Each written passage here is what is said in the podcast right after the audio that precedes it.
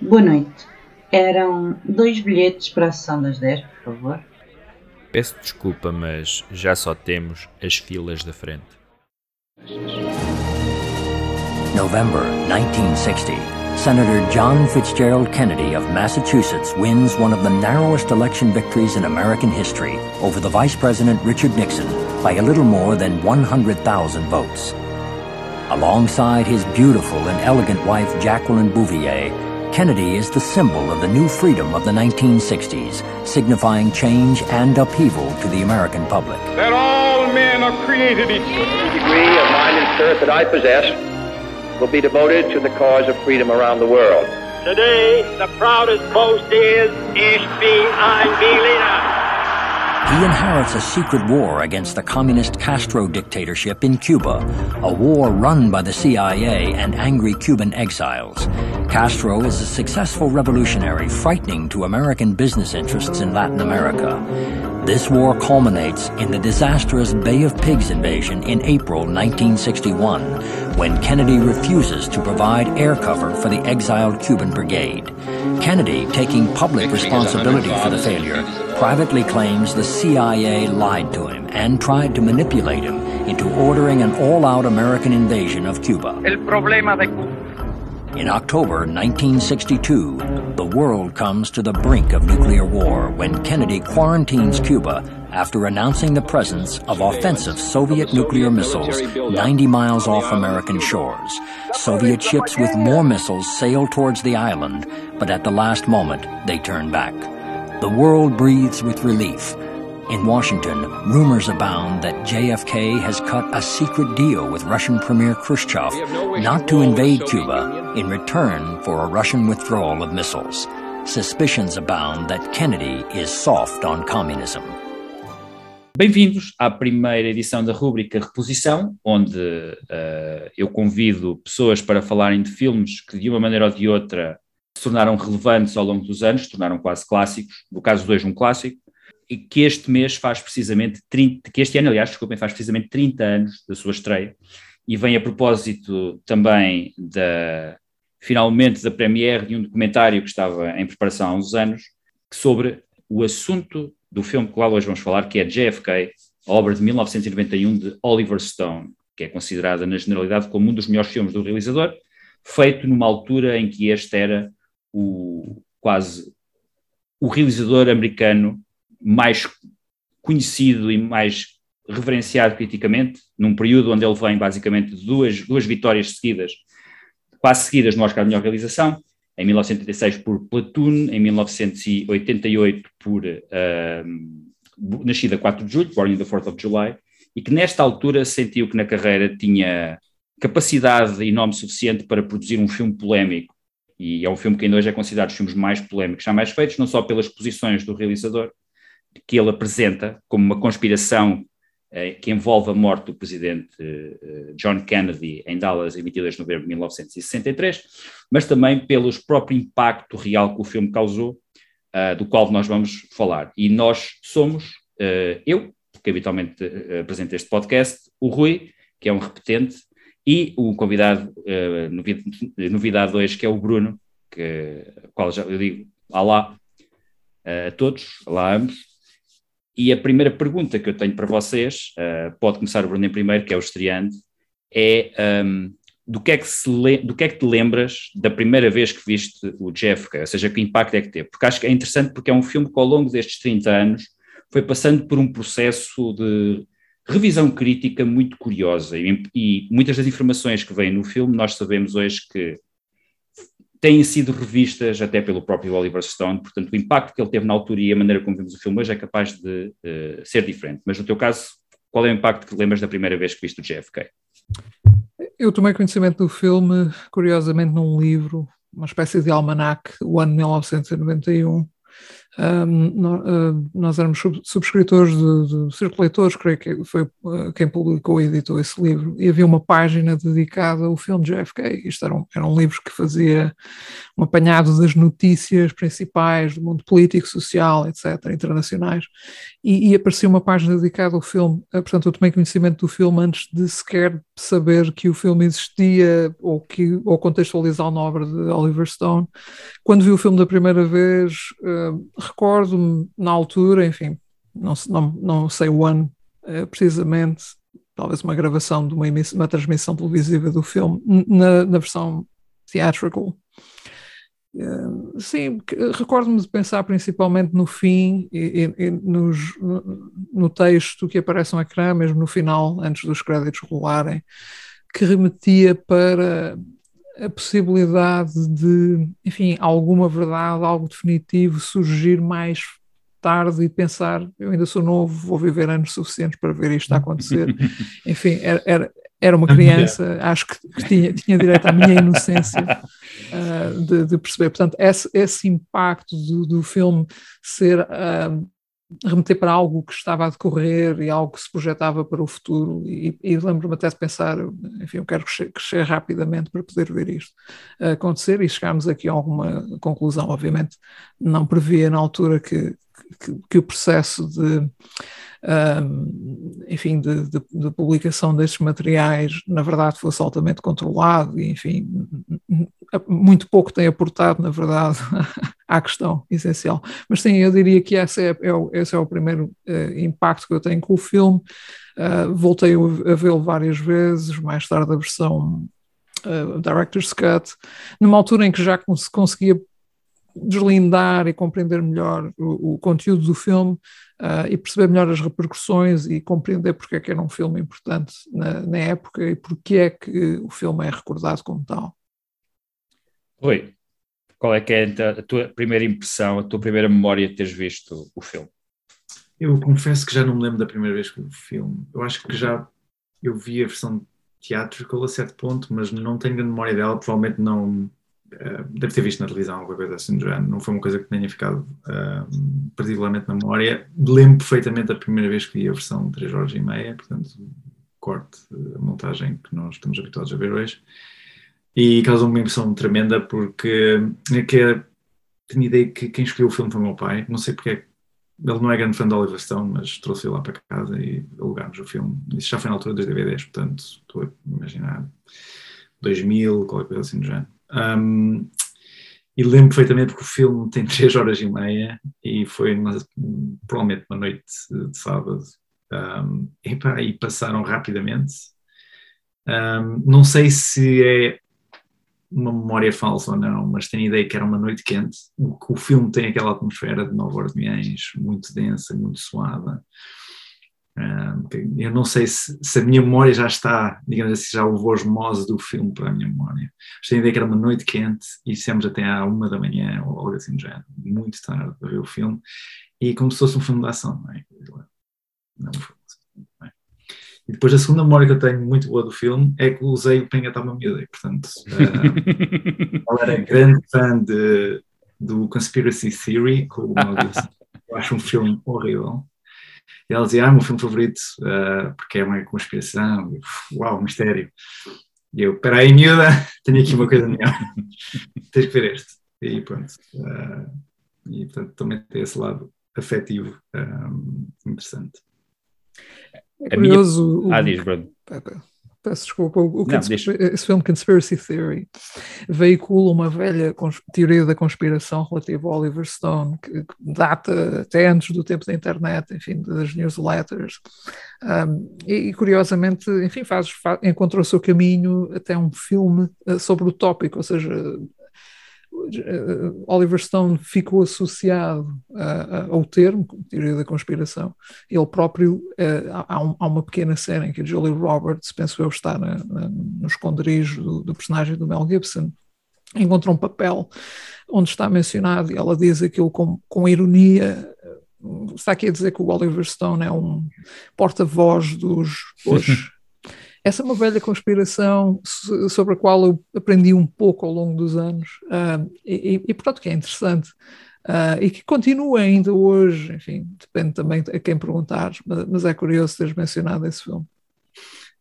A minha primeira vez com o filme, eu lembro-me perfeitamente porque uh, a certa altura, alguns na minha infância, o meu pai comprou um, um, um leitor de cassetes de vídeo e nós não tínhamos filmes em casa e eu tinha um tio que já na altura conseguia arranjar filmes na Candonga, conseguia arranjar filmes de portas travessas e ele levou lá para casa uma caixa, uma pilha de videocassetes onde havia, entre outros filmes, eu lembro que estava lá, por exemplo, Porky's, que era um clássico ter naquela altura, Uh, uh, e estava lá o JFK, alguns metido. E eu não sei porque é que fui para o JFK. Eu não conhecia o filme na altura. Eu, o meu gosto por cinema só se começou a desenvolver mais tarde mas na altura não sei porque meti, meti aquele filme na, no leitor de cassetes e também foi como a Rui, que são, na altura ainda não era theatrical, portanto eu acho que ainda era a versão que tem só quase 3 horas.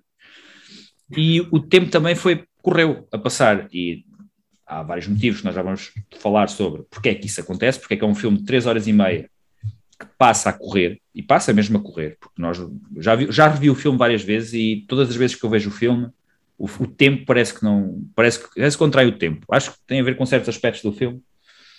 E hum, nunca usei para engatar ninguém, como é o caso do Rui. Uh, também nunca encontrei fãs de, cujo, cujo o filme preferido fosse o Conspiracy Theory.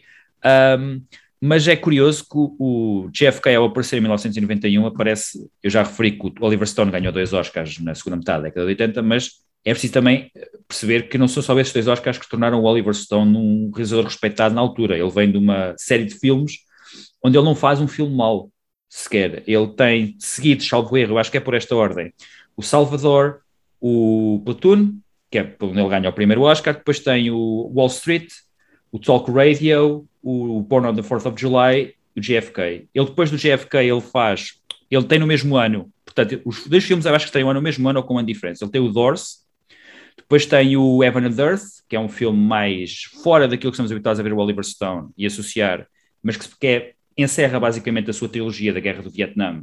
Nós podemos quase dizer que é uma tetralogia, porque o JFK, de certa forma, vem dessa obsessão que ele tem com a Guerra do Vietnã. Uh, e acaba com o Nixon, em 95. Ele tem esta série de filmes, são todos eles bons, de maneiras diferentes. O Nixon tem algumas cenas que quase são uma sequela à parte do JFK, uh, para quem já viu o filme, que depois também vamos referir. Mas ele, nesta altura, uh, quase tudo em que ele toca é, é, ouro. Aliás, este filme eu acredito que hoje em dia nunca seria feito. E na altura, eu pelo menos do que estive a ler, a Warner Brothers, quando o Oliver Stone lhe propôs este filme, basicamente a única condição que a Warner Brothers lhe deu foi: nós queremos uma estrela para protagonizar o filme. E deram-lhe a escolher, salvo erro, entre. É curioso que o Rui fala de Conspiracy Theory, porque uma das estrelas que a Warner propôs foi o Mel Gibson. O Mel Gibson recusou-se porque achava, e reparem a ironia, que o filme era demasiado polémico, Mel Gibson. O Harrison Ford também se recusou porque achava que o filme era demasiado político e o Kevin Costner, a única coisa que acho que pediu ao, ao Oliver Stone para aceitar foi tudo que que eu disser no filme, que tu não tenhas a certeza completa, permite-me que o meu personagem diga vamos especular. E acontece várias vezes o Jim Garrison, que é o personagem que ele interpreta no filme, que é um personagem real, a única pessoa que até hoje levou alguém a tribunal pelo assassinato do presidente Kennedy. Um, ele diz várias vezes: vamos especular, vamos imaginar que aconteceu isto, por um momento vamos pensar que as coisas aconteceram desta maneira. E foi só assim que a Warner pagou, acho que foram, o orçamento do filme foram 40 milhões e foram 40 milhões bem investidos para a Warner, porque o filme rendeu mais de 200 milhões na bilheteira a nível mundial. Na altura, um filme fazer 200 milhões era muito dinheiro, principalmente um filme, novamente, um filme com 3 horas, político, e que não obedece a uma estrutura convencional de um filme, porque é um filme que quebra aquela regra básica do cinema mainstream em que um filme é 10% de exposição, 90% ação, e o JFK é exatamente o contrário, é 90% de exposição, 10% ação. É uma coisa muito estranha, e o filme não, não sabe muito bem como é que o filme funciona, mas funciona. E ganhou dois Oscars, que, e também podemos pegar nesses dois Oscars para explicar este fenómeno de que três horas e meia se, comprimem e parece que não existem. Ele ganhou o Oscar por melhor fotografia para o Robert Richardson, que hoje em dia é um dos diretores de fotografia mais respeitados do cinema norte-americano. É um homem que trabalhou, tem trabalhado nos últimos anos com o Quentin Tarantino, praticamente desde o Kill Bill, filmou os filmes dele todos. E a edição, eh, que é uma tarefa quase gargantuana, que foram precisas duas pessoas, o Joe Hutching e o Pietro Scalia, que fazem um trabalho maravilhoso com a edição do filme. Eu para mim, na minha opinião, eu não sei quanto a vocês, mas na minha opinião é dos filmes mais bem editados que eu já vi eh, na história do cinema, por vários motivos. Tem um erro raccord, que é imperdoável. Que nós já vamos falar sobre isso. E acho que podemos pegar, eh, antes de falarmos dos pormenores políticos do filme também, que é um aspecto muito importante do mesmo, acho que podíamos pegar nos aspectos que são, que neste aspecto que é muito pouco lembrado do filme, porque o filme normalmente, quando se fala dele, é do aspecto político, mas como objeto técnico cinematográfico, é uma obra excepcional também, e também por causa disso. Bruno, por exemplo, queres falar do efeito que a montagem tem no, no, no filme, na maneira como apresenta a informação, essencialmente? Tem só uma nota em relação ao Robert Richardson. Um, há aqui também mais um, um paralelismo fortuito, mas interessante. Uh, ele também é o diretor de fotografia de, eu, eu creio, uma outra gema do cinema norte-americano dos anos 90, numa linha inteiramente diferente de tom e, e, com ambições diferentes, mas diria talvez os dois filmes mais críticos da, da, da inteligência americana, que é o Wag the Dog Uh, portanto, é curioso que o mesmo diretor de fotografia são, são dois filmes que, que um, dois takes completamente diferentes sobre um assunto, mas eu creio que filmes que têm um conteúdo raro de uma, uma estirpe de verdade que é raro encontrar no cinema de Hollywood. No que diz respeito à edição, uh, e falámos disto, acho, acho que uma das primeiras conversas que eu tive contigo foi no bar da Faculdade de Letras. Sim, e falámos precisamente sobre isso. Há de ter sido certeza Falámos precisamente sobre isso. Sim. E foi, foi interessante descobrir que havia alguém que também estava interessado. Portanto, de facto, a, a edição do filme, falávamos na duração, o conteúdo expositivo do filme é superior à duração. Porquê? Porque existe este, eh, estas diferentes camadas uh, que a edição permite, onde uma cena inclui informação ou inclui este layering, podemos assim dizer. Por exemplo, estou a pensar na cena do, do, do restaurante em que se fala sobre o Lee Harvey Oswald. De facto, é um, é um, é um dos aspectos mais importantes do filme. Eu creio que o Oliver Stone o fez deliberadamente, também quis tra traçar um perfil, uma biografia diferente do Oswald do que era conhecida. Normalmente um nome num manual escolar, enfim, responsável por isto, mas o que é que o público sabe. Um, e, portanto, há, eh, o, o, o, trabalho de edição complementa a cena uh, e, e, trabalha também um pouco por uh, sugestão. Essa cena é muito sugestiva, porque está a sugerir que a capa do The Time Magazine foi uh, manipulada. Portanto, ele está a inserir um bocado de informação numa cena que já está a, falar, já está a debitar informação uh, sobre, o, o, neste, neste caso, o Oswald. Portanto, a, a edição funciona dessa forma, complementa e aporta mais à cena um, um trabalho de edição ou uma par, um segmento de edição particularmente bem conseguido a mover é o início do filme. De certa forma mostra uma aptidão mesmo de Oliver Stone, com, uma afinidade com o, formato documentário, ok? Algo que ele depois vem, vem explorar mais tarde, nomeadamente neste, neste, uh, neste último lançamento. Mas sim, acho que a edição não é apenas um recurso estilístico, não é apenas um embelezamento do filme, é, é uma, um recurso necessário para dar ao espectador, principalmente um filme ao ser revisto, no segundo, terceiro visionamento, um, para dar ao espectador o máximo de informação e exposição sobre aquilo que está, que está a ver, e muitas vezes sugerindo ao ponto de depois, enfim, para quem tiver interesse, investigar e tentar saber um pouco mais porque é que aquilo está a ser sugerido, não estando no argumento, ou seja, eh, vai, vai além do que está no argumento. Isso é, enfim, o argumento poderá sugerir o que está, mas as imagens acabam por ter sempre mais conteúdo do que está no, no argumento. Uh, eu, eu, é curioso que falas dessa, dessa cena do restaurante onde se conta um bocado da história do Oswald, porque a própria, a própria edição de informação contribui para que a cena se torne tensa. Ou seja, ele está a usar a informação precisamente para criar uma atmosfera de thriller naquela cena. A cena, para quem não viu o filme, são simplesmente, eu penso que são cinco pessoas de volta de uma mesa a discutir aspectos biográficos da vida de Lee Harvey Oswald. E isto descrito no papel parece que não tem interesse nenhum, mas a maneira principalmente como a cena é editada, que tem essas várias camadas de informação dentro da informação que são dadas, não é apenas dar informação, é criar atmosfera para a cena e funcionar quase como uma forma estranha de entretenimento para quem está a ver. Então, uma ótima forma de, de, de mexer na edição do filme.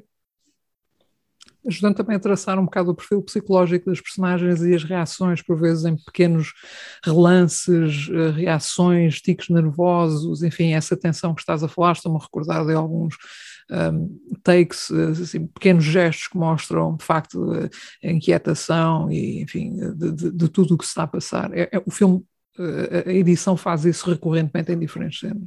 Há um plano que eu me lembro sempre quando a luz bate nos óculos do Jim Garrison, do Kevin Costner, bate de uma determinada maneira que é, é mesmo daquelas imagens que fica. Uh, ficou mesmo desde a primeira vez que eu vi o filme e é das minhas, dos meus shots preferidos do JFK. Rui, estavas para falar? Desculpa. Uh, ia interromper. Uh, eu só ia dizer que eu sempre achei que a montagem do JFK, para além de ter um aspecto musical muito interessante, o ritmo é parece composto como uma música, tem momentos em que acelera, trava, acelera, trava, faz, tem um compasso muito próprio. Uh, que faz sentido para manter o ritmo da cena, mas sem entrar em exageros, uh, como, por exemplo, muito cinema contemporâneo, é, que é muito rápido, mas depois não tem momentos para, para, portanto, abrandar, dar tempo à pessoa para digerir a informação que acabou de vir em catadupa, não é? Tem esse aspecto musical muito interessante e pronto, depois iremos falar da banda sonora fantástica de John Williams, como ela complementa essa musicalidade da própria maneira como o ritmo da montagem também tem uma função quase estética. Mas uma coisa que eu acho que o filme sempre fez lembrar a nível de montagem parece que é um livro, ou seja, referência contra referência, o juntar, é como se fosse um autor que está ali a contar uma narrativa e está a juntar basicamente citações dentro de citações dentro de citações. Está, se alguém ler um ensaio histórico ou conspirativo ou qualquer coisa, o, a experiência do leitor, para mim, faz-me lembrar muito a experiência do ensinamento do JFK, na medida em que é quase uma barragem de informação é, metralhadora, mas que é digerida de forma uh, sofisticada interessante e como se as teias estivessem todas a ser organizadas num fio narrativo linear. E eu acho que isso é muito interessante porque é uma experiência que não se, normalmente não se tem no cinema, consegue-se ter em algum cinema documental uh, mais sofisticado, uh, fora, dentro do, fora do registro obviamente. Mas o filme captura isso perfeitamente e isso com a musicalidade, que acho que é o que lhe dá essa tensão toda dramática de, de thriller, em que a informação parece que está ali a ser trabalhada, a pessoa não percebe, quando vê das primeiras vezes, não percebe onde é que se está a querer chegar com cada cena. Uh, e muitas vezes é preciso um segundo e terceiro visionamento para perceber todas as tais camadas de, de, informação que estão a ser dedicadas e qual é o propósito de cada uma porque uma pessoa concentra-se num fio e está a passar o outro ao lado uh, em várias cenas. E, e, só quando tudo se junta é, é que a coisa faz sentido. Um, e portanto esse layering que o Bruno falou é fantástico. E é de longe uh, essa montagem é de longe uma das 10 melhores montagens que eu já vi em qualquer filme, é uma coisa assim alucinante. E, e torna este, para mim, pelo menos pessoalmente, o filme número um do Oliver Stone, que não é um realizador que lhe falhe uh, grandes filmes, mas a nível formal, a montagem eleva este à, à 15 casa, é uma coisa fantástica. Para mim também, e é, acho eu que muda a carreira do Oliver Stone. O Oliver Stone, acho que é, ele até este filme, os filmes dele são, a nível de técnico e a nível de edição e fotografia, são filmes relativamente convencionais. Uh, tematicamente não, mas ele até ao. Eu não sei se vocês já viram o Talk Radio, que é talvez dos, destes filmes, é o menos conhecido dele, e é um ótimo filme. Para quem não viu, é um filme mais. Parece mais teatral na maneira como existe a mise-en-scène e como ele é feito, porque passa-se quase todo dentro do espaço de um, uma cabine de rádio. Mas até ao JFK, eu acho que marca aquela fase da carreira mais estranha do Oliver Stone, ou seja, quando ele, o Doors, principalmente o Natural Born Killers, que é o filme que eu também esqueci de referir há bocado. Quando eu, eu estava a dizer, tu esqueceste precisamente do pior filme, não, do melhor, não, é fantástico. Não, eu queria, eu queria, eu, acho que recalquei, acho que recalquei precisamente porque é um filme, dos filmes dele, da sua fase áurea, acho que é o filme que eu gosto menos. Mas ele é onde ele começa a enverdar por essa tendência da montagem quase como uma representação fragmentada da realidade, com objetivos diferentes, uh, mas com esse sentido. Tal como Pietro Scali e o Joe Hutching, o Robert Richardson, como mencionado, ganhou o Oscar por melhor fotografia. E é o tipo de direção de fotografia que os Oscars habitualmente não permeiam. Os Oscars normalmente optam por direções de fotografia tradicionais, aliás, não é por acaso que nos últimos anos têm, têm sido nomeados alguns filmes a preto e branco para os Oscars e têm ganho. Lembro-me, assim de repente, do Monk, David Fincher, do uh, Roma, do Alfonso Cuarón, por exemplo, dois filmes com direção de fotografia a preto e branco, uma coisa que remete quase para a antiguidade e, e ganharam o Oscar, mas o que caracteriza esta direção de Robert Richardson é precisamente quase ser uma direção de fotografia todo o terreno, porque ele opta por vários tipos de fotografia, uh, várias velocidades também de fotografia, o que dão ao filme aquele aspecto fragmentado, quase de memórias soltas, que o tornam uh, numa experiência sensorial de confusão a, certos, a certas alturas e de ter sobrepor tempos, tempos diferentes uns sobre os outros e, de certa forma, às vezes quase meter o, o Rocio na Rua da Betesga, na maneira como apresenta os filmes, não é? Uh, eu acho que já disseste quase tudo o que era verdadeiramente importante, ou seja, as várias linhas temporais, vários ritmos que a câmera, uh, portanto, que a própria timeline da câmera funciona, o facto de não haver um registro convencional, quer dizer, um registro repetido várias vezes ao longo do filme. Se repararem, tem travelings, tem momentos em que a câmera para, alguns movimentos de câmera são extremamente orgânicos, outros são bastante rígidos. Eu, quer dizer, a minha memória do filme não, é, não está muito fresca, mas eu tenho a ideia que é um filme que não tem um registro específico. É, é, portanto, essa tensão dramática, de rítmica, é aquilo que determina mais ou menos como é que o filme funciona, e depois tem estes pequenos fragmentos que acabam por colados fazer qualquer coisa que tem. Lembro da cena do Jack Lemmon e do. quando ele leva a cacetada com a Magnum, mesmo dentro dessa cena, um, há para aí dois, dois, quase dois registros completamente diferentes na mesma cena, com o slow motion e depois com ela andar em velocidade normal. Depois já aquele registro que se torna quase um bocado uma imagem marca do Oliver Stone a partir daqui, neste, nesta sua fase da carreira, que é o uso de saturação, de filtros, uso de fake uh, archival footage uh, para certos momentos do filme, quando ele vai buscar, buscar tentar fundir, um, portanto, os momentos históricos com as os momentos históricos, ele tenta replicar uh, o registro documental de arquivo várias vezes ao longo do filme, aqueles filtros que ele usa de cor. Portanto, eu acho que é um, do ponto de vista uh, cinematográfico, é uma fotografia que varia muito ao longo do filme e tem muitos registros diferentes. A maneira como é filmado o Courtroom Drama não tem nada a ver com a maneira como é filmado, sei lá, o jantar. O registro é completamente diferente. Acho que isso é uma certa riqueza textural ao filme que, de novo, encaixa na certa musicalidade, que é a coisa que eu mais gosto, das coisas que eu mais gosto no filme. É que é muito rítmico, é muito no momento, tem aquelas camadas todas e a fotografia funciona nesse sentido. Não, ou seja, não está ali a funcionar como um registro puramente visual nesse sentido, mas quase como um, a textura certa para o momento certo. Pelo menos é a minha experiência subjetiva dela. Um, e que se formos ver, por exemplo, o, filme dos The Doors, uh, do Oliver Stone, é quase, epá, já, já fizeste isso uma vez, agora vamos fazer isto e levar tipo, todo o efeito visual até ao máximo fragmentação, as cores, o registro quase hipnótico do filme, uh, repetir essa dose de uma forma mais evidente e se calhar um bocadinho mais uh, exagerada. Um, sim, eu concordo que a fotografia é um elemento, apesar de ter recebido este prémio, que, ao qual não atribuo grande valor, uh, mas vamos entreter, obviamente, esta, esta, esta distinção. Um, não creio que seja tão importante para o, objeto fílmico como a edição, realmente é a peça da resistência de JFK, mas é um, é um trabalho cinematográfico notável. Eu, eu, do que me recordo, já não vejo o filme há alguns anos, mas do que me recordo, não, não me recordo de saturação, lembro-me dos tons serem pequenos. Eu gosto do. Enfim, isto talvez não fosse tão incomum na década de, de, de 90, mas uh, a tecnologia da altura uh, produzia estas imagens uh, com, com, menos definição ou detalhe no foco, portanto, um foco mais esbatido. Há cenas interessantes onde, portanto, se utiliza a lente mais aberta, principalmente nos interiores escurecidos. Há até um, recordo-me, pelo menos sendo assim na minha memória, aquela cena no escritório do Jim Garrison a ler, os, a folhear os, os, uh, os volumes da, do relatório Warren, quase um chiaro escuro, uh, perante uma, uma, única fonte de luz, uh, o que produz sempre imagens interessantes. Um, nos exteriores, a lente um pouco mais aberta, mas novo, não me, não me recordo de haver uma saturação de cores, aliás, penso mais uma desaturação, mas com tons, com ênfase aos tons quentes. Sim, um, não é bem saturação, eu acho que quis dizer mal, é que ele usa vários tipos de películas muito diferentes e, como estás a dizer, extremamente quentes. Não é bem saturação, tens razão. É, sim, sim.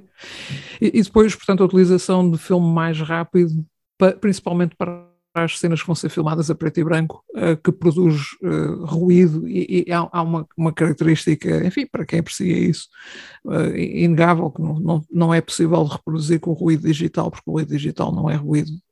enfim, há quem diga que sim, há quem diga que não. Mas, enfim, falando de um filme filmado em película, em celuloide, um, esse filme mais rápido para preto e, preto e, branco produz um ruído que é característico. E, de novo, essa estética que depois é incorporada no filme 13 Days, eu não sei de quem o filme é. Mas a fotografia, portanto, realmente, o facto de não ser tão saturado também torna as transições frequentes e muito rápidas, e, e, e portanto, estas trocas para trás e para a frente, literalmente, entre a footage do tempo decorrente do filme e, e o tempo imaginado, ou os flashbacks, ou, ou o que for. Portanto, entre o preto e branco e a cor, não há um choque tão grande. Eu creio que nesse aspecto o Richardson foi muito inteligente, porque poderia até, enfim, ferir a vista, ter uma saturação muito grande e depois contrastar tão violentamente com o preto e branco um, e tão granuloso. Portanto, há, há uma harmonia nessa transição que, enfim, não sei se, propositado, eh, eu quero pensar que sim, obviamente há, há, talento por detrás desta decisão e realmente é algo que quem aprecia cinematografia, fotografia, tem essas bases, consegue uh, uh, compreender e, e, e, e, ah, perceber o valor. Se a academia percebeu isso quando escolheu, eu, eu duvido. É, portanto, não, não creio que tenha sido por aí. E creio que em relação à fotografia, Sim, é, é, o que, este filme é um, é um bom filme, há uma qualidade de imagem desta época e de épocas anteriores um, que desapareceu hoje completamente com o digital, mas, mas também com, com o tipo de equipamento, as lentes que se usam hoje. As lentes hoje são desenhadas com o propósito de definir, portanto, a definição hoje, eh, quando o foco é, é, está certo, quando o foco está trancado, a definição é incrível e nisso o, equipamento videográfico de hoje é, enfim, é, é, é incrível. Porém, falta, falta aquele micro contraste, enfim, é um termo uh, quem, souber fotografia vai perceber, falta um microcontraste uh, que estas lentes uh, saídas ainda de, de, enfim, anos 70 foram muito, muito utilizadas ainda durante os, os, anos 80 e inícios dos anos 90, depois há uma transição, mas o filme tem uma estética visual que também se insere bem na década de 90 e é, deixa saudades para mim, pelo menos.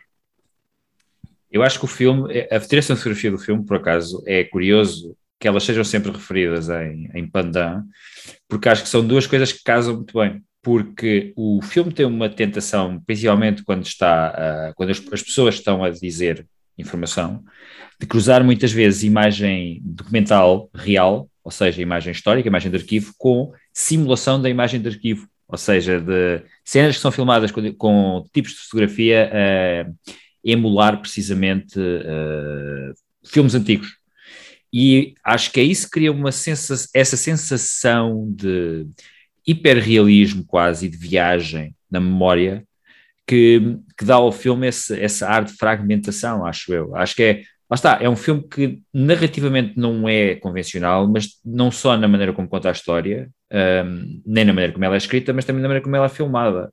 Uh, ou seja, eles contam uma história quase a pedir-nos a colaboração para juntarmos pedaços que muitas vezes são colocados e que tem ali muito subliminarmente nos obrigam a fazer associações. Um, por exemplo, Donald Sutherland, daquele monólogo, ele muitas vezes coloca imagens do Lyndon, coloca uma imagem do Lyndon Johnson, por exemplo, quando está a falar da palavra conspiração, e ele nunca diz que foi o Lyndon Johnson que fez, mas o nosso cérebro faz essa associação porque associa as duas coisas, o Lyndon Johnson Há, uma cena mais à frente nesse monólogo, então, onde eles nunca mostram a cara, mas nós percebemos que é Lyndon Johnson pela maneira como ele está a falar, que é uma cena simulada com vários personagens a fazerem de conselheiros políticos e generais, uma simulação de uma cena que pode não ter existido historicamente, mas que é cruzada com a imagem de arquivo e que, portanto, lhe reforça um certo realismo.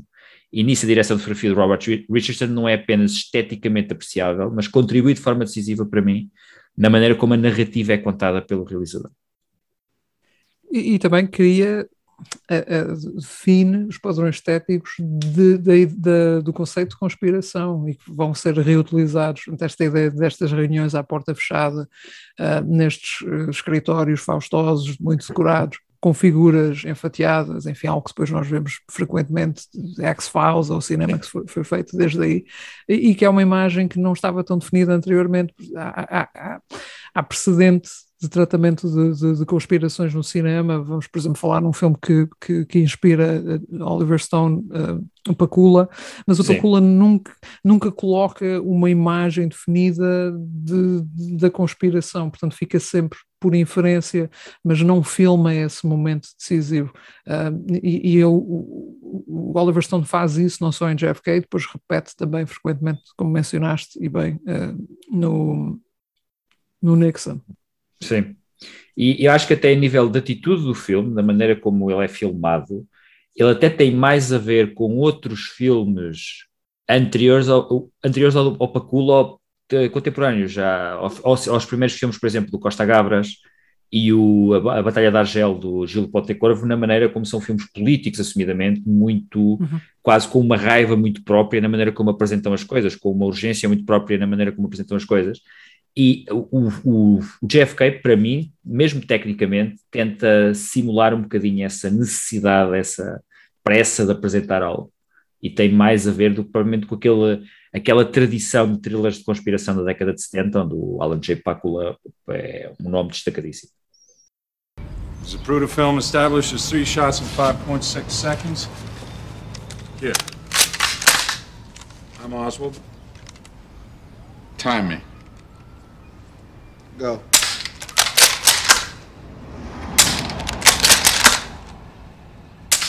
Time?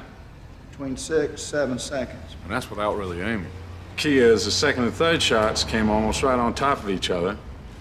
It takes a minimum 2.3 seconds to recycle this thing. The other problem is there was a tree there, blocking the first two shots. By the time they occur in the Zapruder film, didn't J. Edgar Hoover say something about that? Leaves are falling off in November? It was a Texas live oak, Chief.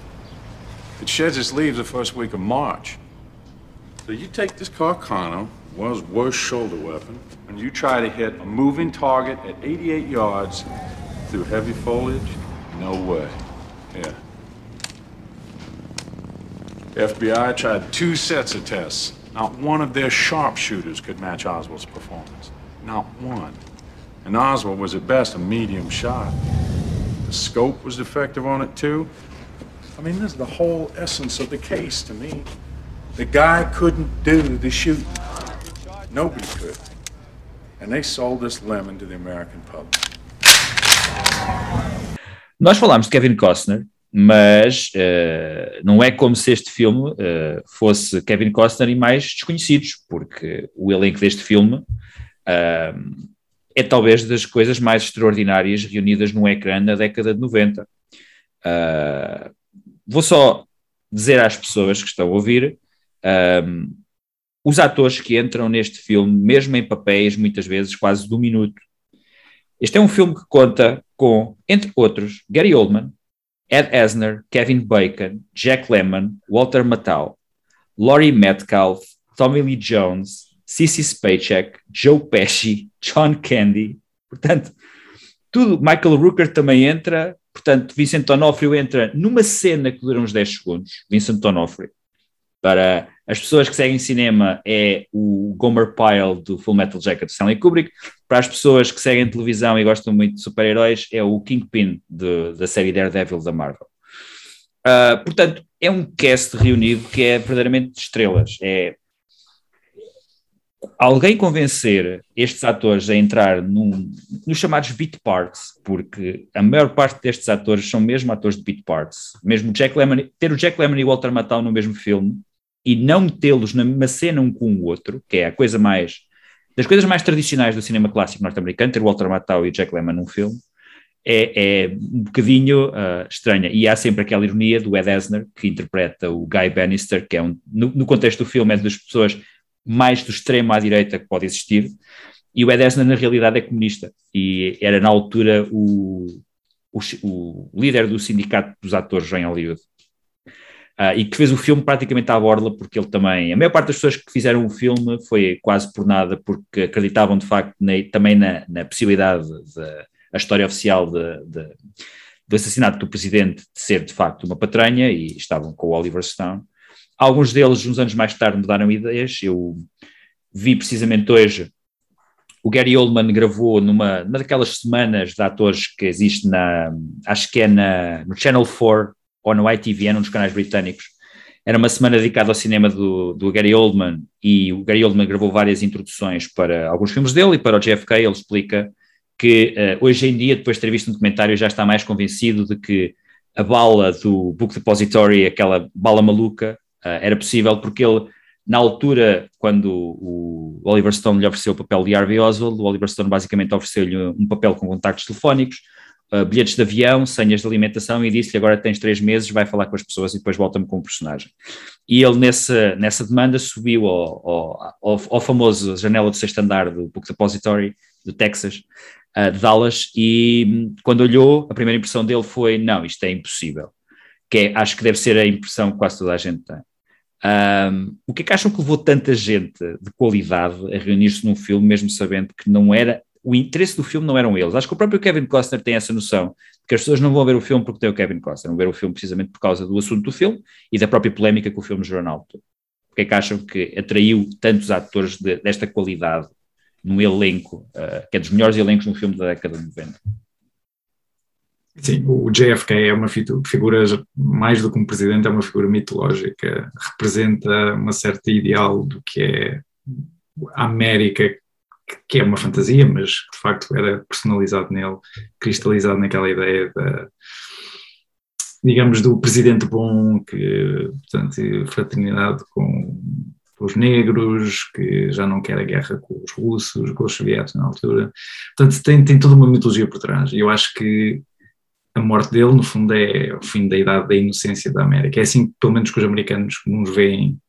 Eu acho de certeza, que isso terá sido um fator importantíssimo. Portanto, esse é um momento pivô na história americana, pelo menos da percepção. Não diria que é um momento pivô, de facto, na história americana, porque não é assim tão diferente de tantas coisas que aconteceram na sua história mas do ponto de vista da percepção do público é de facto o momento da morte uh, da inocência e portanto eu acho que essa carga emocional toda, que o filme aliás representa de forma às vezes até um bocado a roçar o lamechas, é, é talvez aqueles momentos em que se, eu não diria que ultrapassa, mas está ali a roçar uma certa lamechice americana, um certo ideal, a própria banda sonora de John Williams sendo fantástica, tem um certo patriotismo às vezes um bocadinho doce exagerado.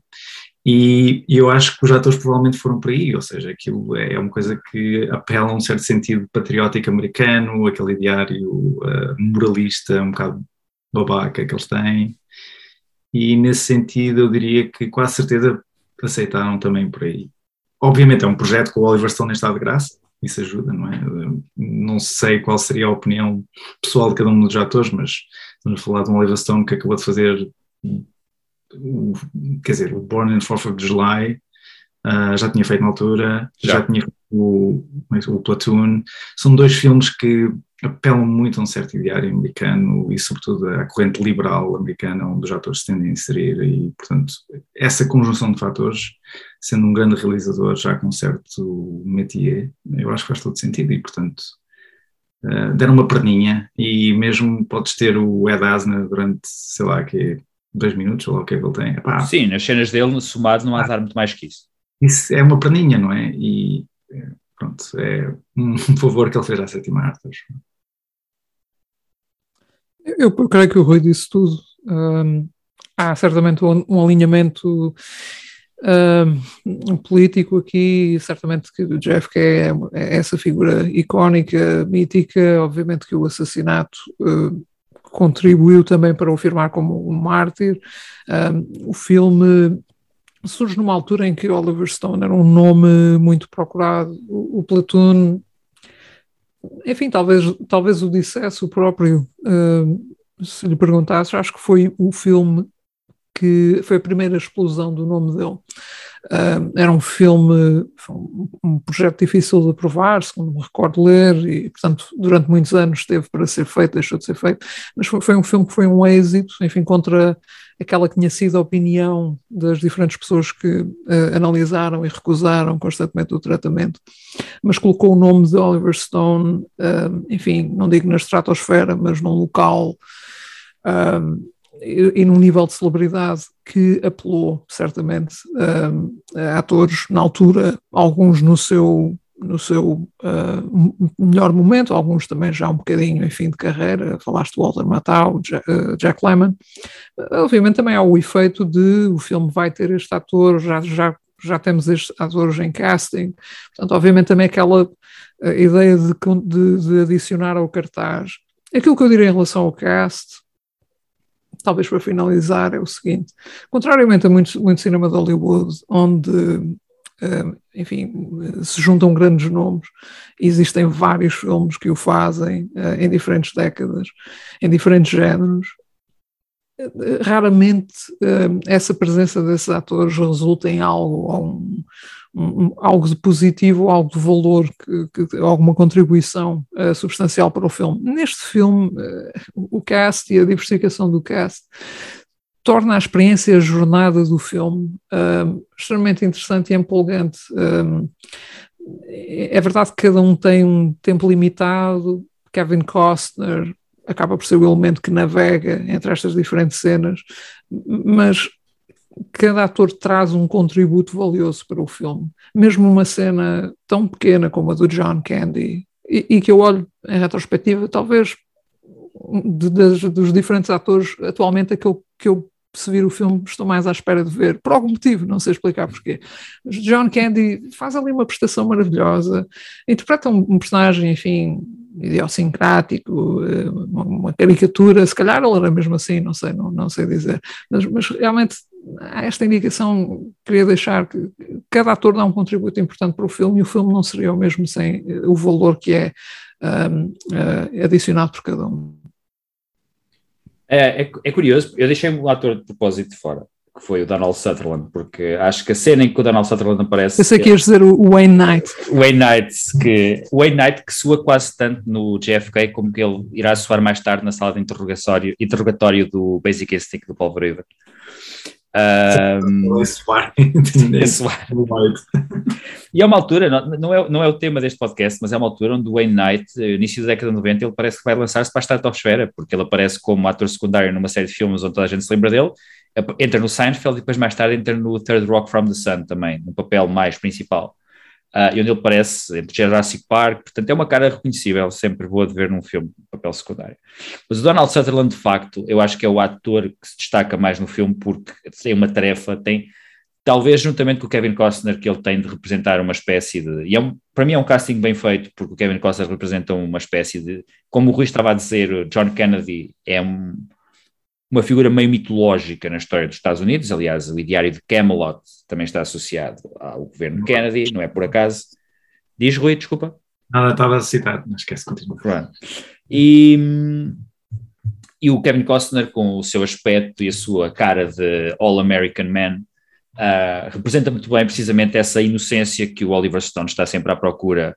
Uh, talvez Nota-se que ele tem o trauma de ter ido para o Vietnã e de perceber que ele foi para o Vietnã não por um motivo patriótico, mas por outros motivos mais obscuros e sujos, uh, que têm a ver com a política externa norte-americana e a maneira como ela funcionava, a maneira meio obscura, que podemos encontrar em vários livros até descrita, não, não temos que estar aqui a falar dela ao pormenor, mas que ele se percebe e ele anda constantemente à procura de perceber porque é que as coisas aconteceram. Ele, o JFK é o filme onde ele aborda o Kennedy, mas não é o único onde ele aborda nem este, nem este tema, nem a própria guerra do Vietnã, nem, como eu disse, ele no Nixon, ele volta outra vez uh, ao Kennedy, em duas ou três cenas onde é constantemente, é constantemente referida uma alusão ao assassinato e há uma diretamente, quando, para quem não viu o filme, o Nixon, interpretado por Anthony Hopkins, é chamado a um encontro com vários magnatas de petróleo, onde lhe é sugerido ele concorrer contra, ele concorrer para presidente em 64, o Nixon diz que o Kennedy, é um, ninguém pode vencer o Kennedy, e há um dos homens que lhe diz, supõe que o Kennedy não, é, não, não se candidata em 64.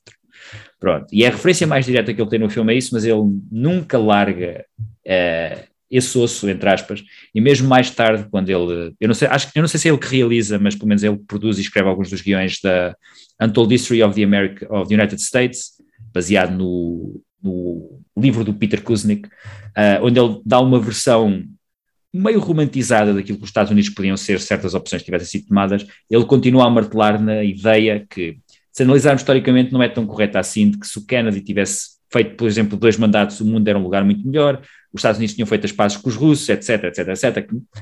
Isso não aconteceria, mas acho, acho que para alguém que hoje em dia está um bocadinho mais empedernido e com algumas ideias que às vezes nós ouvimos e ficamos, ah? um, é um, certo lado romântico e ingênuo um, que ele transmite para este filme e que, pegando naquilo que eu estava a dizer do Donald Sutherland, o Donald Sutherland também, ele de certa forma é quase o lado cínico do Oliver Stone a expor porque é que de facto as coisas deram para o torto e as forças que se opuseram ao presidente Kennedy. E esse fantástico monólogo de praticamente um quarto de hora, acho mais de um quarto de hora, onde ele debita, Donald Sutherland debita informação a uma velocidade estonteante, e novamente sem nunca perder a noção de entretenimento, de, de prender o espectador.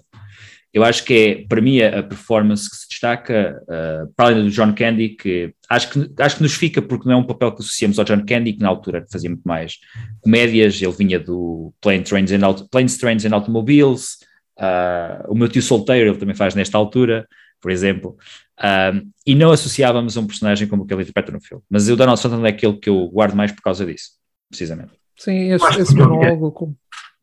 Desculpa. Eu ia só dizer que o John Candy faz um papel cómico. Eu acho que ele está no seu elemento, que ele é, é que ele é humor no seu melhor. Quer dizer. Sim, parece, Sim. parece um personagem quase saído de um livro do John Kennedy, tu, parece quase do Confederacy of Dunces, naquela Nova Orleans. Aquela, aquele patois que ele usa de, das expressões, às vezes até usamos uma, umas como piadas. Uh, quando ele se despede do Jim Garrison e diz The government's gonna walk all over you, cock-a-doodly-doo. É, é, aquelas nuances de diálogo de, de Nova Orleans que são engraçadas. Ias dizer, Bruno, desculpa.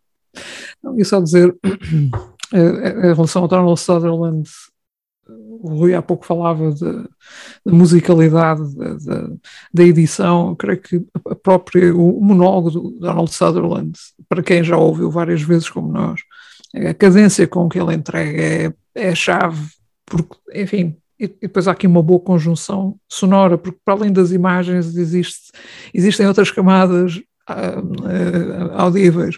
Uh, na altura em que, em que ele, ou grande parte desse monólogo, a música de fundo é aquele tema Arlington, certamente vamos falar Sim. da sonora mais tarde, Sim. mas a, a, cadência com que ele entrega este monólogo é, adapta-se tão bem não sei se foi coincidência, ele possivelmente nem sabia do acompanhamento sonoro, mas foi, foi aqui uma, uma coincidência muito feliz para o filme. E, e é, é uma cena importante a todos os níveis, mas a, a nível fílmico uh, funciona muito bem. E, e, e, realmente acho que há, há, o, o filme tem muitos highlights. Este será o, o momento-chave do filme porque representa o fim de, uma certa inocência, ok?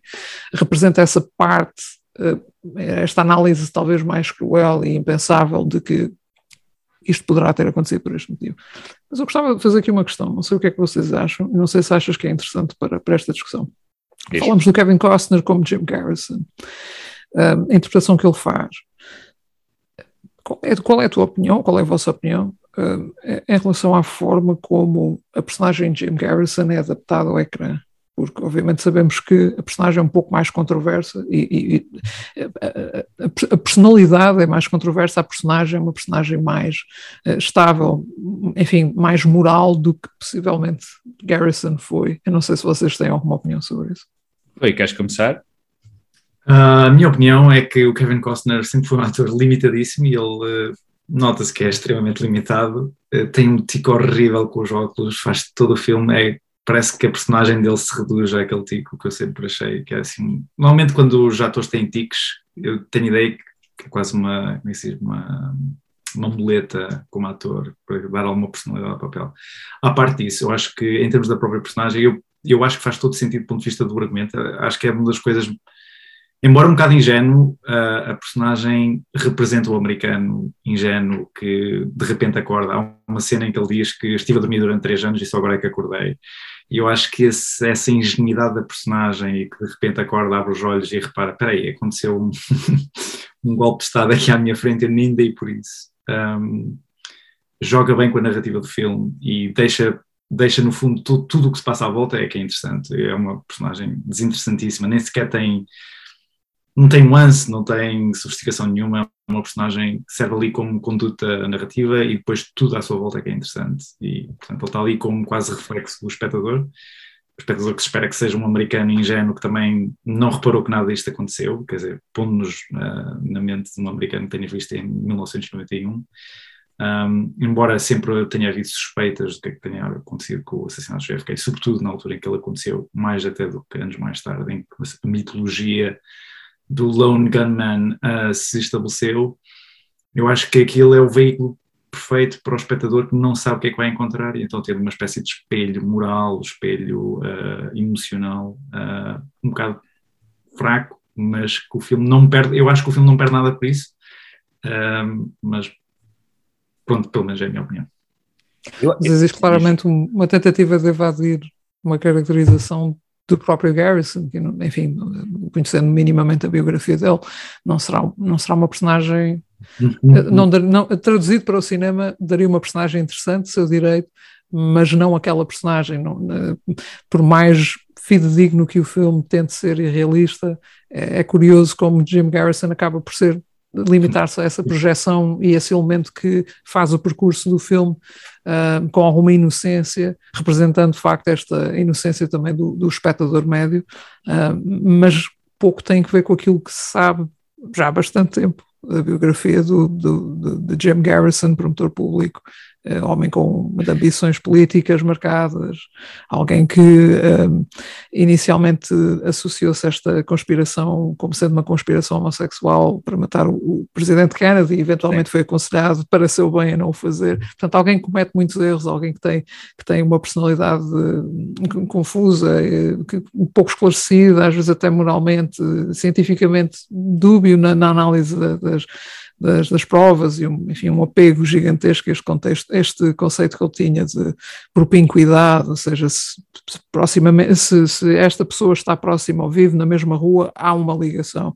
Portanto, é, esta metodologia que é tão questionável e, e vários, vários livros, vários ensaios, vários, vários artigos têm questionado ao longo do tempo. Portanto, eu compreendo que, que, obviamente, o filme não era suposto ser sobre Jim Garrison, era sobre uh, o caso e ele, ele funciona bem como um peão para, para fazer esse percurso. Mas não sei se, se, pronto, daí perguntar o que é que vocês achavam, porque acho que é um dos aspectos do filme que mais críticas recebeu, pelo menos que eu te, tenha notado, é a caracterização defeituosa e, e pouco realista do, do, do, Jim Garrison. Eu acho que o, o filme, o filme tem, tem este fenómeno curioso de ser um filme que, se vocês repararem, não tem praticamente plot nenhum. Uh, a nível de. A coisa mais tradicional que existe num guião americano, e é lembrar, o Bruno estava há bocado a falar da, da questão do Oliver Stone com o Platoon ter começado a entrar na estratosfera, é preciso lembrar que o Oliver Stone, antes de realizar sequer um filme, já tinha um Oscar. Ele escreveu o guião do Midnight uh, Train, que é um filme acho que é do Alan Parker, pelo qual recebeu o Oscar de melhor guião, e uh, escreveu também o guião de um dos filmes mais icónicos da década de 80, que é o Scarface, da versão do Brian De Palma. Portanto, Você quer dizer o, o, Conan the Barbarian? O Conan the Barbarian, que ele também está associado, que ele escreve, embora eu tenha a impressão que o John Milius teve mais a ver com esse guião, a nível do input de ideias, que é o John Milius, para quem não sabe, a razão do filme, e um homem que também é muito particular, e do, que seria um ótimo tema também para um podcast. E hum, e o Oliver Stone, ele não tem nenhum problema como guionista. É só por isso que eu estou a mencionar isto, porque o filme não tem a coisa mais tradicional que existe num guião mainstream norte-americano, que é um arco narrativo. Portanto, uh, nenhum dos personagens passa por uma experiência transformativa que se diga que ele surge no final diferente daquilo que era no início. O personagem do Jim Garrison, que como o Bruno referiu bem, é totalmente diferente da realidade. O personagem de Jim Garrison, na realidade, é, acho que o, o, papel que o Jim Garrison, aliás, interpreta no JFK, que é o papel de Earl Warren, se adapta muito mais àquilo que ele era na realidade do que propriamente o, o Kevin Costner que está a interpretá-lo. E os, a narrativa que menos interessa no filme, ou a tentativa de narrativa, é a parte familiar do Jim Garrison. Eu, eu já, eu, quando estou a rever o filme, por exemplo, eu dou para mim a saltar as, essas partes. E tenho muita pena, porque a Cissy Spacek é uma ótima atriz e ela está num papel completamente ingrato no filme. E qualquer, um das outras pessoas, qualquer uma das outras pessoas que rodeia o personagem Jim Garrison não interessa, porque o propósito E do filme é. Do filho, o filho dele. Sim, é o filho dele, que é o filho do Sean Oliver Stone. Stone. Sean Stone, que é filho do Oliver Stone e que pede, papai, olha o meu desenho, posso ficar mais uma hora acordado? Não, então vai para a cama. Eu, eu, eu Ah, creio não, que, não, eu- de novo, não são as. Só para acabar, só para, só para acabar esta ideia, depois passo a palavra ao Bruno. Eu acho que o, o- eu acho que o Oliver Stone procurou na, na realidade, ele procurou um ponto de partida de alguma coisa que lhe permitisse fazer um discurso onde ele apresentasse aquilo que ele definiu mais tarde como o contramito. Ele dizia que havia um mito a propósito do JFK, que é, o Rui também já referiu, do Lone Gunman, e ele queria apresentar um contramito, que era o contramito de que não foi apenas um, houve uma conspiração e ele precisa de falar no filme sobre isso. E acho que o Jim Garrison é, lá está, como vocês referiram, um peão que ali anda, onde, que vai à procura das fontes de informação através das quais o Oliver Stone vai expor a sua tese acerca do assassinato de Kennedy. Por isso é que nós também vamos falar, obviamente, da, da, da realidade das provas que ele apresenta. Hoje em dia, algumas delas continuam, para mim, a manter-se válidas, outras acho que podem ser discutíveis. Mas aquilo que eu acho quando vejo o filme, eu sinceramente eu não penso muito nisso, é precisamente o grau de realidade que ele dá aos personagens. Ele junta algumas personagens numa só, a personagem do Kevin Bacon, por exemplo, é baseada essencialmente numa, mas fala informações que outras personagens já deram. A personagem que o Joe Pesci interpreta, o David Ferry, é completamente fora daquilo que aparentemente o David Ferry era na realidade. Portanto, é um obstáculo para o filme, mas é uma coisa que nunca me perturbou o visionamento, porque aquilo que me fixa no filme é precisamente a constante exposição de informação. E eu, também pelo brilhantismo técnico do filme, eu acabo por perdoar, o que é uma coisa que eu normalmente até nem faço em filmes históricos, em filmes baseados em coisas históricas, mas eu acabo por perdoar algumas das ofensas que o Oliver Stone comete. O que é que estavas a dizer, Bruno, antes de eu te interromper? Sim, portanto, essa está, encaixa-se bem na dinâmica de dramatização que ele quer fazer. Um, obviamente, aquilo que é entre, o, o, realismo não é necessariamente um. Não prevê um bom cinema, não prevê boas cenas, não prevê personagens coloridas que ficam uh, na memória. Essa parte da vida familiar, eu creio que ele tentou, de certa forma, estabelecer para o público de 1990 que não tinha vivido nos anos 60. O que é que seria talvez a normalidade? Eu acho que a personagem de C.C. Spacek representa o, o, americano que não que simplesmente acreditava no que via na televisão, que não, portanto tinha de haver esse contraste, ok? E esse contraste foi feito em casa. A questão familiar, enfim, é muito importante para também para o, o imaginário norte-americano. Um, o facto de existir ajuda também um pouco a perceber a personagem de Jim Garrison como criada no filme e como, como explorada no filme. Mas sim, compreendo que, que, que, sejam as cenas menos interessantes. Acaba por ser aquele momento em que assim se fecha, se fecha o filme à, à cancela e aumenta um pouco também o desejo de voltar à ação e vamos, vamos explorar mais o caso e vamos interrogar mais testemunhas e ler mais documentos. Um, tem esse efeito, mas sim, compreendo que não, que não sejam as partes mais memoráveis. Não, não diria que é espaço à frente, mas assim, empalidecem em, em contraste com tudo o resto que se passa no filme. Aliás, a propósito de realidade, há um paralelo curioso que eu estive a reparar hoje em dia, porque eu estive a correr na diagonal a carreira do Kevin Costner para, para me preparar para este podcast. E ele abre a década de 90 com o JFK e ele fecha mais ou menos, porque o filme acho que é de 2000 ou 2001, ele fecha com um filme que eu não sei se vocês já viram, que é o 13 Days, do Roger Donaldson, que é um filme sobre a crise dos mísseis de Cuba, onde ele interpreta um dos ADs políticos do, do presidente Kennedy, que está presente em todos os momentos importantes da crise dos mísseis de Cuba, e na realidade aquele personagem que existiu não esteve presente em nada. Mas quando uma pessoa está a ver o filme, eu acho o filme que. Eu foi um filme com o qual eu entrei com poucas expectativas, porque precisamente vi o trailer e não pareceu particularmente interessante, mas o filme está bem feito. Eu gostei de ver o filme. E tem alguns momentos cinematográficos que até são bastante interessantes. Mas achei curioso, que é mais uma oportunidade de, primeiro, ainda usar miticamente a presidência Kennedy, porque há coisas que, o que eu conheço da história de de mísseis Cuba, e há coisas que não batem certo. Aliás, há um momento mais realista no X-Men First Class, que também aborda numa cena o, as crises de mísseis de Cuba, quando um dos, um dos comandantes russos recusa a disparar os mísseis, que foi uma coisa que aconteceu na realidade, do que propriamente em partes completas do 13 Days. E existe também essa essa pouca importância da realidade no contexto dramático do filme. E é curioso que estes dois filmes tenham como presença uh, que une o, o de Kevin Costner a interpretar o papel principal relacionado com qualquer coisa do presidente Kennedy. Parece que a partir dessa altura de JFK, a cara do Kevin Costner representa, é isso, o, o que nós já referimos, esta, essa ideia do americano normal e do americano que pode representar. E que o Rui disse que o Kevin Costner é um ator limitadíssimo, concordo perfeitamente, exceto num filme, onde eu acho que ele está estranhamente bem, que é o. Ai, o filme do, com o Clint Eastwood, o A Perfect World, acho que é assim que se chama. Que foi, esse, uh, nesse, sim. Acho que, é, acho que é o título do filme é esse. E onde ele subverte um bocado essa imagem do americano para interpretar um bandido, que é um bandido que até tem bom fundo, mas que está ali a meio-meio a brincar com o lado negro. Porque ele, na década de 90, ele passa a década de 90 a fazer personagens que são ou têm pouca textura uh, do ponto de vista dramático, ou então são ícones da geografia americana. Ele interpreta, por exemplo, Wyatt Earp num filme de Lawrence Kasdan também, acho que é em 95 ou 96, que é apesar de ter sido o menos bem sucedido dos dois filmes do, sobre o Wyatt Earp que saem no mesmo ano, o outro é o Tombstone, que é muito mais divertido, mas acho que o de Lawrence Kasdan, que é um filme que tem sido algo esquecido, tem pormenores que para mim o tornam mais interessante do ponto de vista dramático. Mas realmente há esta, este paralelo. E acho que o que também aumenta... Sim. Diz, diz, Bruno, diz. O 13 Days é um filme que, segundo me recordo, alude estilisticamente ao JFK, utiliza Sim. flashbacks a preto e branco, portanto eu achei que o filme era muito é uma espécie de homenagem muito, muito, muito óbvia ou para além da escolha do ator, não é? Mas sim, sim, sim, sim acaba por dizer, sim, eu iria dizer, é um produto derivado praticamente do que me recordo de ver o filme. Um, mas sim, como dizes, até quando Kevin Costner uh, interpreta um bandido, é um bandido com um fundo moral, portanto. É, a nuance dele é muito boa. A nuance dele, é, as, o, as nuances dele são espetaculares. A, a, gama, a gama dele é, é, é extensíssima. Eu ia, ia falar na Danças com Lobos, mas ok. Pronto. Não, não digo que seja. Aí já estaríamos a entrar, talvez, numa tangente. é um trabalho de realização consistente, a atuação, enfim.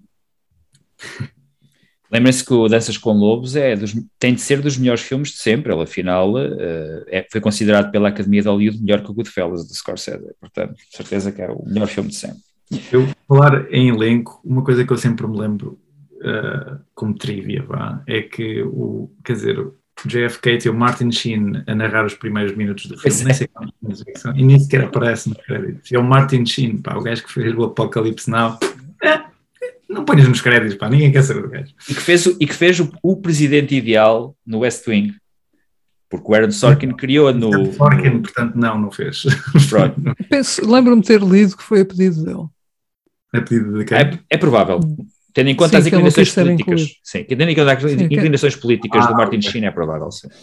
Okay, bem, bem, o Oliver Stone trabalhou com os filhos dele e, e dava-se bem com, com eles, portanto, uh, aliás, acho que o, o Emilio Estevez esteve quase ele, ele, não participa no Platoon, mas esteve quase para entrar, mas quase para entrar, mais velho na altura sim. e foi, foram um irmão mais novo, portanto ele, já tem é. aqui alguma afinidade com a família, portanto terá feito ali uma perninha. I loved you in Wall Street. o, que é curioso, porque eu acho que Oliver Stone, uh, e, e, falando, projetando já aqui um bocado para o Revisit, uh, e, e, enfim, para quem viu os episódios do, do documentário Untold History, ele é um excelente narrador. É, é, é, é, portanto, o talento dele, eu acho que ele é um excelente narrador, talvez numa lista não tão longa de documentaristas que fazem boa narração dos seus filmes, mas ele é um excelente narrador. Realmente é uma qualidade que se veio a descobrir agora e, portanto, eu teria ficado tão satisfeito, ou até mais, se o Oliver Stone tivesse narrado aquele uh, clipe introdutório.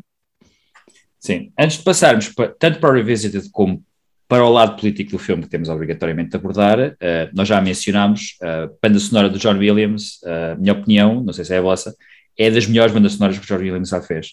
Uh, que tem elementos que nós associamos tradicionalmente ao John Williams, mas tem coisas que tematicamente parece que não lhe pertencem. O tema que eu corto sempre do filme é o The Conspirators, um, que eu quando ouvi, eu, eu, obviamente na altura, como eu disse, não, no primeiro filme não era muito cinéfilo, um pouco mais ou menos, mas eu sabia que era o John Williams porque era basicamente o autor da banda sonora da minha infância, com o ET, com os filmes de Spielberg principalmente, com Star Wars, etc. E quando eu vi aquele filme, eu não associei que era o John Williams, só depois no final, quando vi os créditos, é que vi lá o nome de John Williams, eu pensei, não deve ser o mesmo. certeza. Mas era. É, primeiro, há que contextualizar, não é a primeira vez que o John Williams trabalha com o Oliver Stone nesta altura. Eu penso que a banda sonora do Nascida 4 de Julho também é dele. Eu acho que ele ganha o Oscar por essa banda sonora também. Se não ganha o Oscar, é nomeado, pelo menos. E ele depois trabalha também um bocado à boleia da mitologia do JFK da ideia endeusada do JFK. Ele aceita participar no filme. E a banda sonora, não sei qual é, é a vossa opinião, acho que é mais ou menos a mesma caminha, é extremamente uh, eficaz com os temas do filme, não só o tema do patriotismo, como também aquela sensação de mal-estar e desconforto e de desconfiança que existe uh, naquilo que ele está a expor. Eu acho que há momentos em que a banda sonora parece uma banda sonora de filme de terror. Não são, quer dizer, não é um tema completo, se calhar, mas há vários lives em que parece um, parece-nos a ver um Hitchcock ou qualquer coisa assim, com uma carga dramática imensa. Portanto, para além de ter a parte toda militarista e, digamos, da parte mais, uh, digamos, uh, patriótica, tem esses momentos em que parece um filme de terror. Eu acho isso fascinante, porque é uma mistura tão bizarra. Uh, a banda sonora é bizarra, não é? Mas não tem nada dos traços mais convencionais do John Williams, que é um compositor muito versátil, mas de qualquer maneira tem aquela imagem que estamos a associar aos filmes que falaste. Mas eu acho que isso é das coisas mais fascinantes. Força. Uh, sim, eu disse, lamento. Uh, normalmente um, um compositor que está ligado ao, a, aos grandes temas orquestrais e, e, faz aqui uma banda sonora com um timbre um bocado mais experimental, havendo diversidade suficiente para poder dizer que a banda sonora, mesmo o lançamento comercial, é interessante de ouvir pela sua diversidade. Portanto, é, o, o tema, enfim, não sei, não sei dizer qual é o tema, o, highlight da banda sonora, acho que como um todo, o tema de JFK tem uma, uma excelente composição para piano. Um, é, o, o, tema em piano soa perfeitamente, melhor até do que depois a, aquela reprise orquestral. O tema The Conspirators é icónico, coloca o tom correto para o filme enquanto thriller, uh, que depois, no fim, abraça um bocado o género courtroom drama, de novo, por um motivo muito prático, que é, é, é, a forma, uma forma muito boa de expor ideias, enfim, algo que, que é feito até os dias de hoje, por acaso, um, só recentemente é que vi aqui uma parte, a, a, a série Chernobyl, que também termina com uma cena no tribunal que serve precisamente para explicar aquilo que o, o, espectador poderá não ter percebido de forma estruturada, uma exposição mais cuidada, e, e, e de certa forma é isso que serve uh, a cena final. O tema da morte de David Ferry também é um tema Sim. sinistro, um, eh, perturbante. Eu, eu diria, no entanto, que um, eh, Arlington é esse tema que, que toca na cena final, com, ou numa das cenas finais com, com o Donald Sutherland, acaba por ser o, o, tema musicalmente mais carregado, mais complexo e que, enfim, eh, um, um, desvio da utilização da orquestra, enfim, para aquele harmonioso, heróico, uh, aventuroso de, de, de, que é típico de John Williams, talvez uma inflexão para um tom mais contemplativo, perturbado e, e de certa forma, eh, uma incapacidade de, de, de, aceitar uma realidade que, no entanto, é aparente e muito provável. Portanto, eu acho que esse tema tem essa significância e, e quando penso no filme, atualmente penso nesse tema, porque esse tema é muito elaborado e, e, talvez musicalmente o melhor, melhor tema do filme. Eu fui aqui confirmar, aliás, uh, em termos de, missões ele não ganha por nascida, por nascida 4 de julho, ele também não ganhava pelo, pelo JFK, isso eu sabia, mas posso-vos dizer que ele no ano em que é nomeado por nascida 4 de julho, o primeiro trabalho que ele tem com o Oliver Stone, ele perde para a Pequena Sereia. Para vocês verem uma ideia, nós às vezes não reconhecemos a John Williams uma certa flexibilidade musical, mas ele no mesmo ano em que é nomeado pelo Nascida 4 de Julho, ele é nomeado pelo Indiana Jones e Última Cruzada. São duas bandas sonoras completamente diferentes uma da outra. E nós muitas vezes não reconhecemos o John Williams pelos seus temas icónicos, mas não por pela sua capacidade de pegar noutras nuances e pegar noutros tons e fazer bandas sonoras que igualmente servem o filme, como o, Bruno estava a falar, há, e o Rui também, há vários temas que ele usa neste filme de uma forma extremamente eficaz, a maneira como ele os compõe, o Arlington, o tema que o, os temas que o Rui falou, por exemplo, de terror, o The Conspirators tem um bocadinho disso, aquela cena, aquela parte dos violinos, que remete um bocado para o cinema de Hitchcock também. Nós lembramos do trabalho do John Williams, essencialmente com o Steven Spielberg, mas ele tem filmes que ele não faz com o Steven Spielberg que também são igualmente interessantes, principalmente porque nos dão outros aspectos do seu talento como compositor. Eu acho que podia haver, quando o Ennio Morricone estava vivo até há, há uns anos, quem é que era o melhor compositor de bandas sonoras vivo? Podíamos, discutir um ou outro. Acho que o John Williams atualmente é o, o, grande nome, por muito que surjam outros nomes bastante interessantes, mas é o grande nome daquilo que é música para cinema. Nós, quando pensamos em música para cinema, pensamos no John Williams. E acho que. É Hans Zimmer, mas sim, também. não é o Hans Zimmer, mas pronto. Uh, aliás, nós até podemos discutir uh, um bocadinho isso uh, noutro tipo de podcast sobre bandas sonoras de filmes.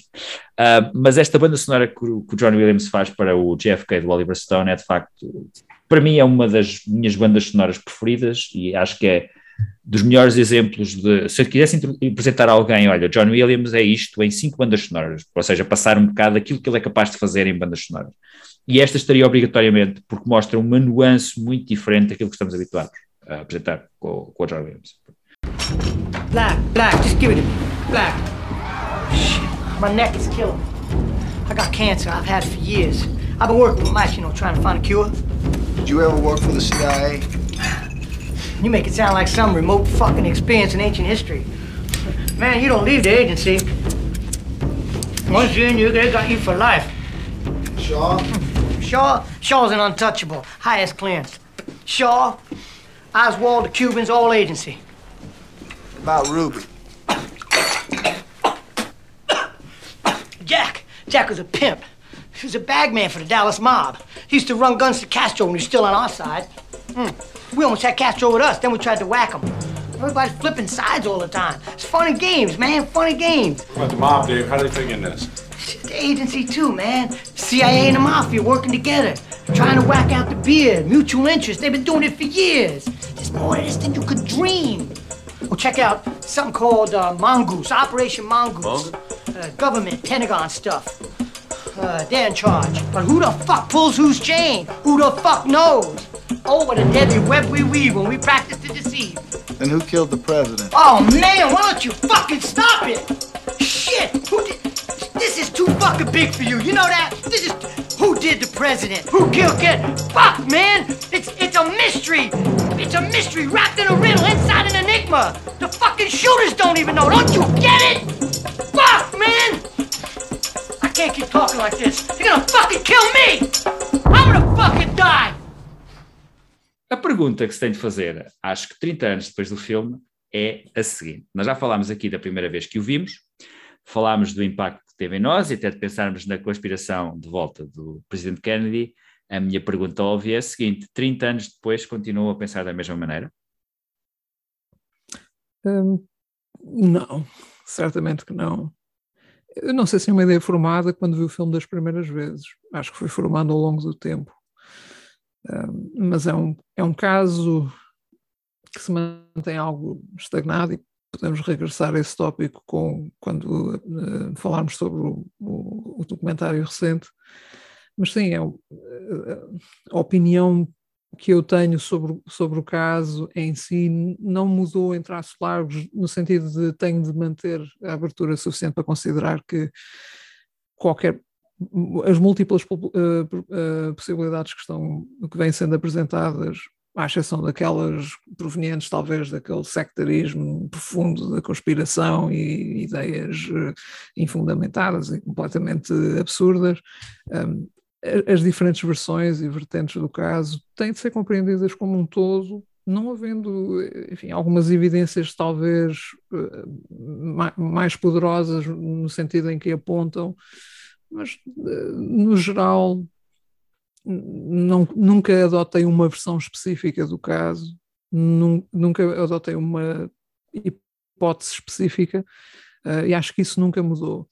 Talvez tenha tido um pouco o meu grau de certeza de uma, de uma possível conspiração já tenha sido mais elevado, o que não nega uma possível conspiração, só estou a dizer que há, há outras possibilidades que podem explicar os factos um, e, e, que, enfim, têm também de ser consideradas. Essas não, possivelmente não dariam para um grande filme, uh, mas sim, seria, será essa a forma como eu tenho convivido com, com a matéria. Foi. Um, sim, eu nunca, quer dizer, nunca comprei, quer dizer, desde que me interesse pelo tema, uh, para o qual este filme acho que certamente terá contribuído, uh, embora não consiga traçar, uh, digamos, historicamente, em que momento é que me interessei um bocadinho mais pelo JFK, pelo assassinato de JFK. Nunca comprei a teoria do Lone Gunman, não porque não possa ter sido só Oswald a matar o, uh, portanto, o JFK, embora isso tenha problemas conhecidos, uh, quer os, alguns que são tratados no filme, outros que já estão um bocado desatualizados na maneira como são tratados no filme, mas uh, um bocadinho melhor tratados no meu último documentário, mas mesmo nele acho que deu-me a entender que havia ali algumas portas que não ficaram bem fechadas. De qualquer maneira, é irrelevante sequer para mim, sempre foi o, quer dizer, a grande chave do filme, do, próprio filme de JFK é, não interessa o como, que interessa o porquê, não é? E o como é bastante irrelevante, mesmo que tenha sido o Oswald a disparar o tiro fatal e os três uh, disparos, uh, as três balas. O Oswald é tudo menos uma pessoa que facilmente se possa descartar como um assassino louco, não é? Quer dizer, o historial dele, as suas associações com a CIA, as suas associações com, uh, portanto, quer pró, quer contra uh, os movimentos, quer pró, quer contra Cuba, a sua estadia na União Soviética, quer dizer... Uh, e regresso, e regresso, estadia e regresso, que também é estranho, ter regressado logo. Tratar esta personagem como se fosse um lunático, não estou a dizer que ele não possa ter sido um lunático, mas tratá-lo assim de forma fácil, como se fosse um lunático, mesmo que tenha sido ele a disparar os tiros fatais, parece completamente absurdo, não é? Quer dizer, este tipo uh, está no meio de vários interesses eh, políticos, de vários interesses estratégicos, da comunidade de inteligência, provavelmente a alguns interesses económicos a certo ponto, e quer, querer fazê-lo passar por um tipo que por acaso está na hora certa, uh, no momento certo, uh, no sítio certo, uh, poucos meses foi colocado lá, uh, portanto, naquele uh, School Depository, e por acaso é ele dispara as balas, e por acaso ele tem este historial todo, seria uma coincidência do ponto de vista, quer dizer, não sei, teria, teria que ser um matemático muito bom para saber quantos zeros é que era preciso pôr naquela estatística. À parte disso, há coisas que sabemos hoje que há simulações mais interessantes que tornam, por exemplo, plausível a famosa bala mágica, mas é irrelevante, quer dizer, mesmo, tenha, mesmo que a bala mágica exista, não aquela bala que depois aparece pristine, uh, na, de repente por artes mágicas aparece de algum lado, mas mesmo que aquela trajetória seja possível de facto, e há simulações que tendem a mostrar que é possível, não sei se, se aconteceu, mas é possível haver aquela trajetória, é completamente irrelevante porque não bate, portanto, tudo o resto à volta do caso é tão sinistro e tão bizarro, sobretudo o cover-up. Ou seja, mesmo que aceitemos de barato que foi até mesmo o Oswald sozinho, e mesmo que não há conspiração nenhuma, claramente houve ali forças a tentar que certas interpretações dos factos fossem feitas em determinados momentos históricos uh, e que foram variando, portanto, uh, ao longo do mesmo do período da investigação uh, original do Warren Commission, claramente há ali narrativas a serem degladiadas por interesses ocultos, eh, desde o FBI à CIA. Eh, cada uma com o seu cliente, cada uma com o seu peão na Warren Commission para defender. Um, inclusive, estamos a meio da Guerra Fria, portanto, mesmo imaginando, por exemplo, a teoria que na altura era muito publicada de que seria uma ameaça comunista, uh, mesmo que isso fosse verdade, portanto, mesmo fazendo uma espécie de teoria absurda que era um que o Oswald estava mando dos sovietes. Mesmo a América nunca quereria que isso fosse verdade, portanto teria que haver uma conspiração, teria que haver um cover-up para evitar que isso acontecesse, por uma questão de evitar uma guerra nuclear. O que é que tenha sido, uh, claramente foi, digamos assim, sonegado por várias motivações uh, políticas, económicas, uh, de várias ordem. E, portanto, eu acho que isso é quase inegável para olhar para o registro histórico que existe. Há tantas evidências de cover-up que seria absurdo tentar negar. O que é que aconteceu é perfeitamente, quase que diria que é irrelevante, porque as forças que iam denunciar com a morte de JFK foram denunciadas, isso está bastante evidente. Não creio que o. Falando das razões, talvez seja das coisas que eu até acho menos convincentes da parte do Oliver Stone e tem a ver com a sua opção de Vietnã. Eu não, não compro esta coisa que o, que o JFK ia, eh, digamos, retirar os Estados Unidos do, do Vietnã e que era o grande salvador da pátria, que tinha aquela toda. Pronto, essa parte mais idílica de quem era o JFK e de porque é que pode ter acontecido o assassinato, acho que é um bocado ingênua da parte do Oliver Stone e, que não parece ter mudado, estranhamente. Um, essa é a parte que eu não compro de todo, mais até do que os pormenores procedurais, de, procedimentais de como é que morreu o JFK. Eu acho que essa é a parte fraca de, desta teoria da conspiração, deste nuvem de possibilidades de conspiração que tem existido.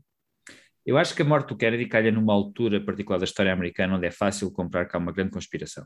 Uh, o Kennedy morre em 63, o irmão dele depois morre, pensou em 68, com Martin Luther King. Pelo meio há também uma série de ativistas negros que são assassinados há uma tentativa de assassinato de Gaulle na mesma época, e aquilo parece tudo uma grande confusão onde matar grandes líderes ou matar, matar figuras importantes, especialmente nos Estados Unidos, elas são, são várias seguidas e, portanto, parece que há um grand design que inclui isto tudo. Portanto, tem de haver, se explicarmos uma, explicamos as outras todas. É aquela tentação da, da, da inteligência humana de tentar criar um padrão e, portanto, há uma explicação para, para elas todas. E além disso, como o Rui referiu, o personagem do Oswald presta-se a este tipo de conspirações porque ele pode ser associado a praticamente tudo. Ele tinha ligações familiares ao FBI, tinha ligações familiares à CIA, sabe-se que ele chegou, chegou a, a cruzar-se a trabalhar com membros da máfia, numa altura em que a máfia estava a trabalhar também com a CIA, e portanto, misturar esta, isto tudo, ainda por cima, como o Rui referiu, ele chegou a estar na União Soviética também, depois voltou para os Estados Unidos, aparentemente sem dificuldade. Para mim, essa é das coisas tão óbvias de, de, sobre aquilo que é o Oswald e aquilo que ele representava, a maneira como ele de facto não é inocente em nada e de alguma forma ele é um peão em qualquer coisa, ele é uma criação uh, feita para ser usada de determinadas maneiras. Eles, aliás, tentam reforçar que ele é um comunista ferrenho naquela famosa história da Embaixada do México, que depois fui-me informar num livro que li, e foi verdade, ele supostamente apareceu lá, com aquela fotografia que aparece no filme, e de alguém que claramente não é o Oswald nunca em um milhão de anos. E eu soube mais, eu li nesse livro mais tarde, que aquilo foi basicamente uma criação dos serviços secretos mexicanos que forneciam informação acerca do tráfico de droga, principalmente, e de, dos imigrantes cubanos à, à CIA, e a CIA precisava, na altura em que eles estavam a tentar arrumar o caso do Kennedy, precisavam de uma maneira de, de ligar o Oswald mais definitivamente ao caso, e os serviços secretos mexicanos tentaram fazer esse favor, só que quando vocês vão ver a chain of evidence daquilo que os, que os, que os, os serviços secretos mexicanos fazem, não bate sentido. Mas dá para ver o esforço que houve para, pelo menos, esse cover-up é real. Um, agora, os motivos, como o Rui disse, é que são perfeitamente desconhecidos para nós. O Oliver Stone tem essa opinião do Industrial Military Complex. Acho que é uma coisa, acho que é uma teoria demasiado limpinha, no sentido de que, olha, temos aqui uma grande força de vilões e eles são os responsáveis por tudo o que há de mal na América. Aquela, lá está, é o reforço daquela história de que ah, se o presidente Kennedy tivesse continuado, a América no fundo não é um país tão mau quanto isso. Mas isso é uma ingenuidade, obviamente. E, Sim. e facto, aquela cena o, o general, simplesmente, aquela cena do general, agora é. vamos matar. Quer é. dizer, as conspirações no mundo real não funcionam assim. Não arranjas, essa... arranjas um plano? Ah, sim, arranjo. Minha do princípio ao fim, do, do topo, quer dizer, não é assim que funciona. Não. Sim, e... olhar para os, para os detalhes, uh, penso que não leva a muito, aí concordo, porque há sempre, há sempre uma, uma saída ok?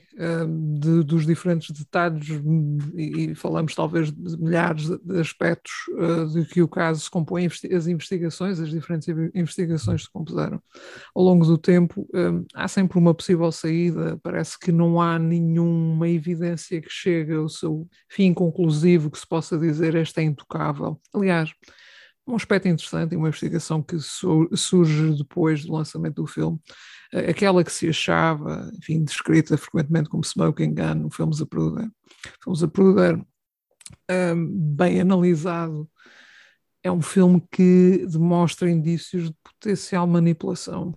Uh, a manipulação funciona bem para o cover-up, portanto, é mais um indício a favor do cover-up, é um ponto a favor dessa equipa, uh, mas, portanto, não sabemos, não podemos dizer com completa certeza que o filme Zapruder ilustra o que se está a passar e o filme Zapruder acaba por ser o sustentáculo de quase todas as conspirações em relação ao número de, de balas disparadas, localização de onde as balas foram disparadas. Um, enfim, pronto, esta teoria também sobre o filme Zapruder não é em si conclusiva, mas há indícios científicos interessantes que uh, aludem a essa possibilidade. Portanto, a incerteza e uh, uh, instabilidade, de, não há qualquer piso estável neste, nesta investigação que se possa dizer vamos agarrar a isto Um, e, e vamos, vamos aqui colocar a âncora e vamos construir uma teoria a partir daqui. Existe mesmo muito pouco. Uh, mas sim, os indícios de cover-up são, a meu ver, os, os elementos mais persuasivos uh, de que uma conspiração, várias conspirações, uma confluência de diferentes conspirações, um acidente até, enfim, e, que depois há uma conspiração para tentar, uh, por algum motivo, ocultar, todas essas possibilidades têm de ser mantidas. Eu creio que o público. Uh, não só norte-americano, mas o público em geral tem dificuldade em conviver com um, o desconhecimento do que se passou ou do porquê se passou. Um, e, e, neste caso, temo, e voltando àquilo que eu disse inicialmente, eu esperava nesta altura já sabermos mais qualquer coisa, ou, termos, eh, enfim, ideias já estabelecidas e sólidas sobre a caracterização do caso. Não temos e é, é de acreditar que nunca se vai ter.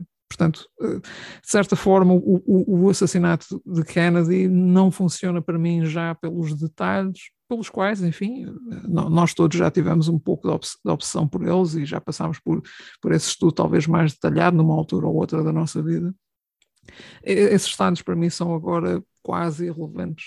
Eh, é o contexto absoluto do evento e as correlações com outros, eh, enfim, não só assassinatos, mas outros eventos históricos conhecidos, eh, e também outros documentos que foram, curiosamente, publicados à luz de, de, de, do impacto eh, político do filme, como o famoso documento da Operação Northwoods, Northwoods, que caracterizam, exatamente, caracterizam quais, qual o tipo de forças contra as quais possamos aqui eventualmente estar a, a, lutar numa tentativa de uma aproximação a algo que, enfim, eu não acho que seja possível essa ideia de verdade. O filme envereda por essa busca, é, enfim, quase uh, no bom estilo de Cervantes, uh, a verdade é, é inalcançável aqui neste caso, portanto eu acho que devemos aprender a viver com isso. É, é curioso que refiras o filme Zapruder, porque uh, na altura, quando o JFK estreou em 91, o principal selling point do, do filme foi precisamente a primeira vez que o público americano ia ver o filme Zapruder, o filme agora que é famoso, que toda a gente conhece, mas na altura ele esteve fechado precisamente uh, nos cofres da Time Life. Curiosamente, o dono da Time Life, na altura do assassinato do Kennedy, que era o Sr. Henry Lutze, tinha ligações à CIA, através da mulher Uh, e durante muito tempo a Time foi quase um órgão de propaganda do próprio governo dos Estados Unidos na maneira como apresentava as notícias, e portanto ele esteve fechado até lá, foi exibido, acho que no tal julgamento do, do Jim Garrison e voltou para o cofre, e ele foi divulgado e teve um grande impacto na altura, aliás o, o filme teve um impacto real, uh, ele obrigou a um painel no, no Senado sobre a reabertura do, dos arquivos relativos ao, presidente do, ao assassinato do presidente Kennedy, na altura houve o compromisso de eles serem todos revelados até, penso eu, 2037. Uh,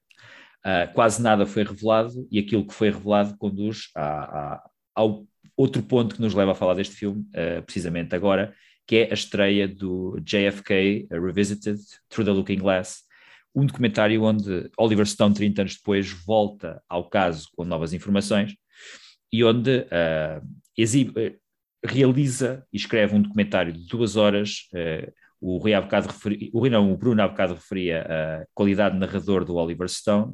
Uh, ele no filme tem a companhia de um nome que nós esperávamos ver no filme, que é o Donald Sutherland, numa parte final, mas a esmagadora maioria do documentário é narrada estranhamente pela atriz Whoopi Goldberg, que tenta o seu melhor, o seu melhor exercício de, de voz do mistério. Uh, o que é que vocês acharam do, deste regresso? Depois, o Oliver Stone hoje em dia é preciso contextualizar, ele caiu um bocadinho de desgraça do ponto de vista cinematográfico. Ele desde. Acho que podemos argumentar que desde 2000 nenhum dos filmes dele uh, teve consenso crítico. Alguns, de, alguns dos filmes dele acho que podemos considerar como fracos. Uh, e, no entretanto, através das tricas políticas em que ele se tem envolvido, essencialmente em, nos mídia, na página de Facebook dele, onde ele profere opiniões estranhas, onde ele realiza documentários onde faz uma apologia, por exemplo, do Hugo Chávez e do Vladimir Putin, embora ele diz, diga que não faz essa apologia, mas é claro que ele tem ali uma simpatia por aquelas personalidades. Ele decide voltar 30 anos depois, uh, ao filme que marcou a imagem que temos dele como um cineasta político, porque ele, previamente, ele fala de temas políticos, mas não necessariamente o consideramos como um provocador. A maneira como ele aborda os temas normalmente é de um ponto de vista humano e de um ponto de vista de história. Portanto, qual é, que, qual é que foi a vossa impressão com que ficaram do documentário nestes 30 anos, onde nós próprios também mudámos da maneira como vemos o assassinato do presidente Kennedy? Eu diria que a inclusão da Whoopi Goldberg, a, a, inclusão é, é, é, precisamente por motivos de inclusividade. Enfim, é um, é um, documentário televisivo, teria de haver esta presença, enfim, tem. Faz sentido, é, uma, é um bom trabalho de narração e é, é uma atriz uh, cuja voz é tão reconhecível como a sua imagem, principalmente para quem cresceu como nós nos anos 80 e 90. Uh, mas, mas sim, eu volto ao tópico. Uh, 30 anos depois do lançamento do filme, 60 anos sensivelmente depois do, do evento, ainda estamos a tentar uh, desmontar os, os detalhes de, de, por exemplo, a teoria do Arlen Spector, da bala mágica, e é, é uma, uma, parte substancial. Uh, aqui Oliver Stone tenta estabelecer para quem não viu o filme, eu creio que isso não será um, spoiler, mas tenta estabelecer a fragilidade da cadeia de custódia de, de, deste, desta prova uh, material. Uh, mas, enfim, é, é desanimador para mim, desolador, que 60 anos depois ainda estamos a discutir estes detalhes. E são detalhes necessários, sim, talvez. Para algumas pessoas, estes detalhes são tudo Uh, e, e, são a base para, para, para abordar o, o, assassinato. Mas sim, é desolador tanto tempo depois ainda estamos aqui a dividir um bocadinho, a tentar encontrar um consenso em relação a, a, coisas que, de certa forma, para mim já se dividem entre quem olha para isto e diz não há nada a ver e que olha para isto e diz eu já vi tudo o que tenho a ver e, e realmente já formei uma opinião geral em relação ao, ao, ao, que está a acontecer. Eu acho que o documentário é, é de muito boa qualidade. Ele utiliza muito da experiência que, que adquiriu com precisamente o Untold History. São, em termos de formato, é muito semelhante. Okay? Portanto, a, a, parte da narração, mesmo a montagem, o tipo de imagem, o, o, tom, a estética são muito semelhantes e funciona bem. Enfim, eu tenho uma opinião mais positiva em relação a este do que o Untold History. Uh, enfim, aquela parte de, de, não conseguir aceitar tudo. Mas não é necessário aceitar tudo. Eu creio que também é preciso hum, hum, caminhar para além disso caminhar para além desta eh, reação de intolerância, de há aqui um erro histórico, um, um objeto debatível. Não, isso não, não mina eh, as qualidades fundamentais do filme. E, portanto, este revisit, um, acha-se o que se achar. O, o seu, a sua maior qualidade para mim é o não entrar numa defesa direta das múltiplas críticas que foram feitas ao filme, porque era um, um, receio que eu tinha. Oliver Stone vai defender o seu filme contra a acusação, 30 anos de acusações e, enfim, injúrias, até às vezes pessoais, dirigidas ao, aos, aos criadores do filme. Não, faz com uma elegância, com uma sofisticação, com uma ponderação uh, uh, formidável e, portanto, uh, acho que é um complemento num formato diferente, mas um complemento perfeito ao filme de 91 e que consegue, através destes detalhes, certamente, um, cimentar a ideia de que este caso não pode uh, ficar consignado à, à, versão dos livros escolares uh, e, e, que e, talvez até inspirar, quem sabe, uma geração que, que entretanto surge já já depois do lançamento do, do, filme em 91, que nos impactou, por exemplo, a nós, enfim, eh, que estamos nos anos 80, é um, é um filme que nos impacta a nós, mas que já não alcança eh, quem agora tem essa idade com a qual visualizar. Pode ser um, um, uma passagem de testemunho interessante, e obviamente no, bom estilo de Oliver Stone, de continuidade, e uh, novas gerações vão investigar, e, portanto, aquela questão que falávamos do Sean Stone que depois também veio a ser, a ser um ícone de, de, do mundo da teoria e das conspirações na vida real. Rui. Um, o que é que se pode dizer mais do que o Bruno já disse? Um, eu sinto que esse é o grande problema do filme, é quase, é, pronto, eu reconheço que claramente a maneira como o faz é sofisticada e ele não está propriamente a defender o seu filme pelo seu conteúdo, mas parece no fundo, no fundo que ele está a fazer isto como defesa de, ok, obviamente que os detalhes podem estar errados, mas o fundamento é o mesmo e eu posso produzir um documento mais credível e mais robusto de defesa da minha tese. Não é que ele ponha propriamente uma tese neste documentário, mas pelo menos de que a conspiração tem validade. Um, eu sinto que isso é um bocadinho desnecessário, no sentido, mesmo sentido em que o Bruno diz, é, os detalhes são completamente irrelevantes, as provas já estão completamente lavadas, é, o porquê continuar, é, quer dizer, aquela frase do Mr. X no, no original continua a ser a coisa mais importante, é, o como é irrelevante, não interessa como é que a bala foi lá parar, que bala é que é, Obviamente que esses indícios de cover-up são claramente, sugerem que aconteceu ali qualquer coisa, uh, importante do ponto de vista político e daquele particular momento histórico, mas é pouco relevante como é que as coisas aconteceram e, portanto, estar agora, uh, no fundo, a produzir uma versão mais documental de uma verdade que era claramente ficcionada, embora ainda baseada em livros uh, conspirativos na altura, parece-me um pouco interessante. Dito isto, formalmente fantástico, com uma elegância enorme, como o Bruno disse, comete alguns erros como documentário que eu preferia que tentasse, já que se todo o seu propósito é ser sério, fosse um bocadinho mais rigoroso na maneira como apresenta a sua narrativa, não abusando das fontes que são secundárias ou terciárias, como porem os investigadores uh, que escreveram os livros sobre o caso, a falar na primeira pessoa, muitas vezes sugerindo que eles são especialistas, e são, obviamente, eles são especialistas de outras áreas, mas no fundo sugerindo que eles estão ali por serem especialistas de outras áreas e não como autores de livros sobre o tema. Portanto, há um, também aqui há uma certa. Eu quero dar uma certa seriedade aqui, mas não há uma, uma honestidade intelectual no sentido de admitir estas pessoas, para além de serem profissionais nas suas áreas, e que não tenho, tanto quanto sei, não tenho nada, nenhuma crítica a fazer eles, uh, pouco conheço de alguns, outros conhecerem um pouco melhor, mas é, é desnecessário estar a tentar fazer de conta que eles são uma coisa que não são, que é autores de teorias, teorias entre aspas, uh, de conspiração, entre aspas. Uh, e, e pronto, apresentá-los como investigadores que estudaram casos a fundo, acho que teria sido um bocadinho mais honesto. Um, a outra coisa é que se nota claramente que isto não é um filme de duas horas uh, e sente-se isso em todo o filme, a maneira como está montado, que isto é, tem uma versão muito maior. Mesma forma como entra a parte do Donald Sutherland no final, há ali todo um elan que parece que vai dar em qualquer coisa e de repente o filme acaba. desvanece e acaba. E uma pessoa fica, peraí, mas tu meteste o Donald Sutherland aqui para me dar o, o teu clímax como fizeste no original e de repente o filme já acabou, onde é que está o resto? Uh, portanto, eu acho que claramente a versão de 4 horas merece um, revisitar e eu espero que esse revisitar seja focado no background e não tanto no foreground. Porque, como o Bruno, quer dizer, é que estas provas já todas vimos, uh, uh, já sabemos o que é que se pode saber dali.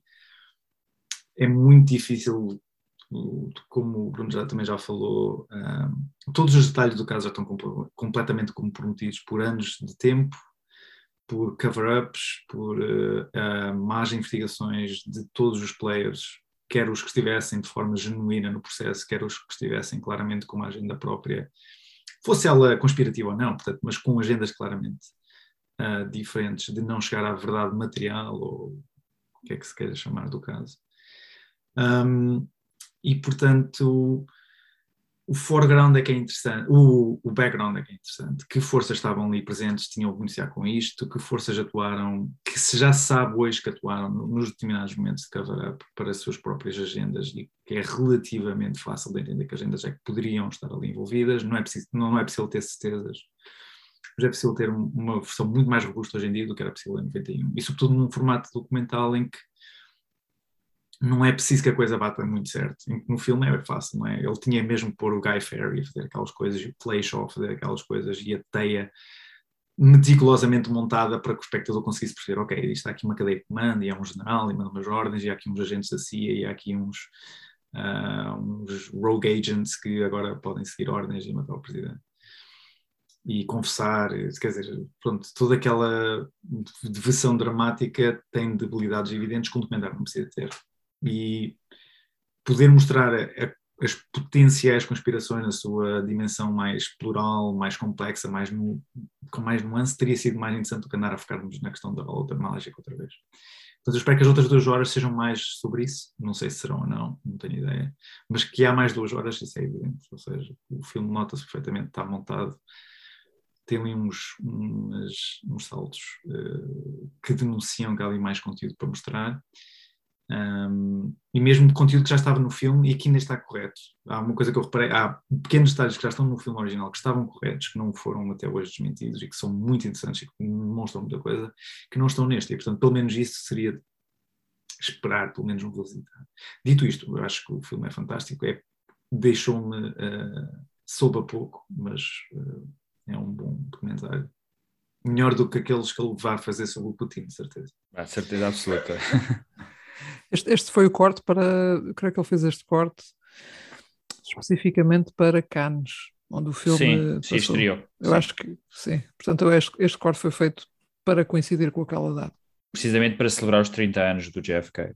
Uh, o, o Rui estava a falar que alguns especialistas que aparecem no filme são atores de teorias da conspiração e de livros sobre o assassinato do presidente Kennedy. Começa no guionista, o guionista do, do documentário é o James Diogenio, que é um conhecido escritor desse tipo de teorias.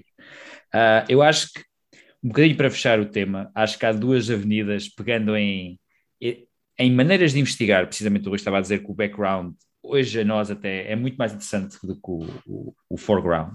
Há duas avenidas de, de, especular sobre o que é que se passou naquela altura, não especificamente no dia, mas tudo o que rodeava o Presidente Kennedy. Há a de uma série que ficou infame uh, da BBC, de todos os canais da BBC, que é o On the Trail of the Assassins, que é uma série documental, acho que de oito episódios, que apresenta todas as teorias da conspiração possíveis e imagináveis sobre o presidente Kennedy, onde há alguma informação que é relativamente fidedigna e depois 80% é total especulação, que é uma coisa boa de se ver, quanto mais não seja pelo, pelo entretenimento da coisa.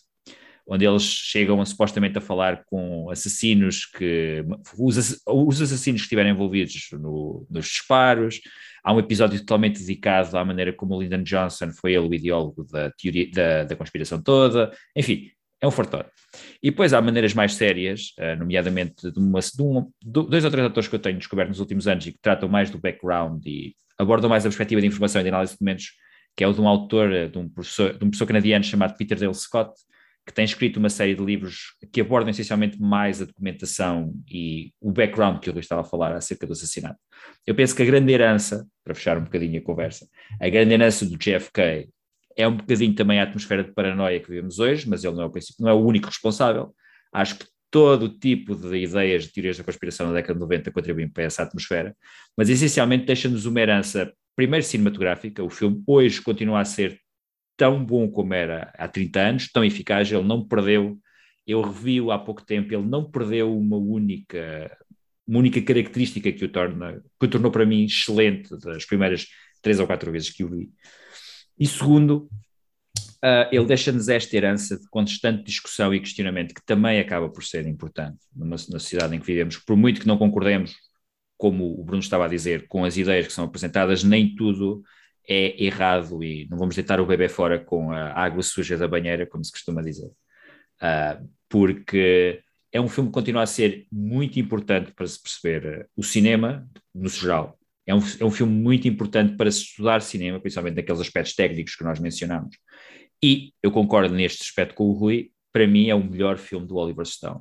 Acho que, para mim é inquestionável, eu já vi todos os filmes dele praticamente, e para mim é inquestionável que é o melhor filme dele, talvez não seja o mais celebrado, mas para mim é o melhor filme dele.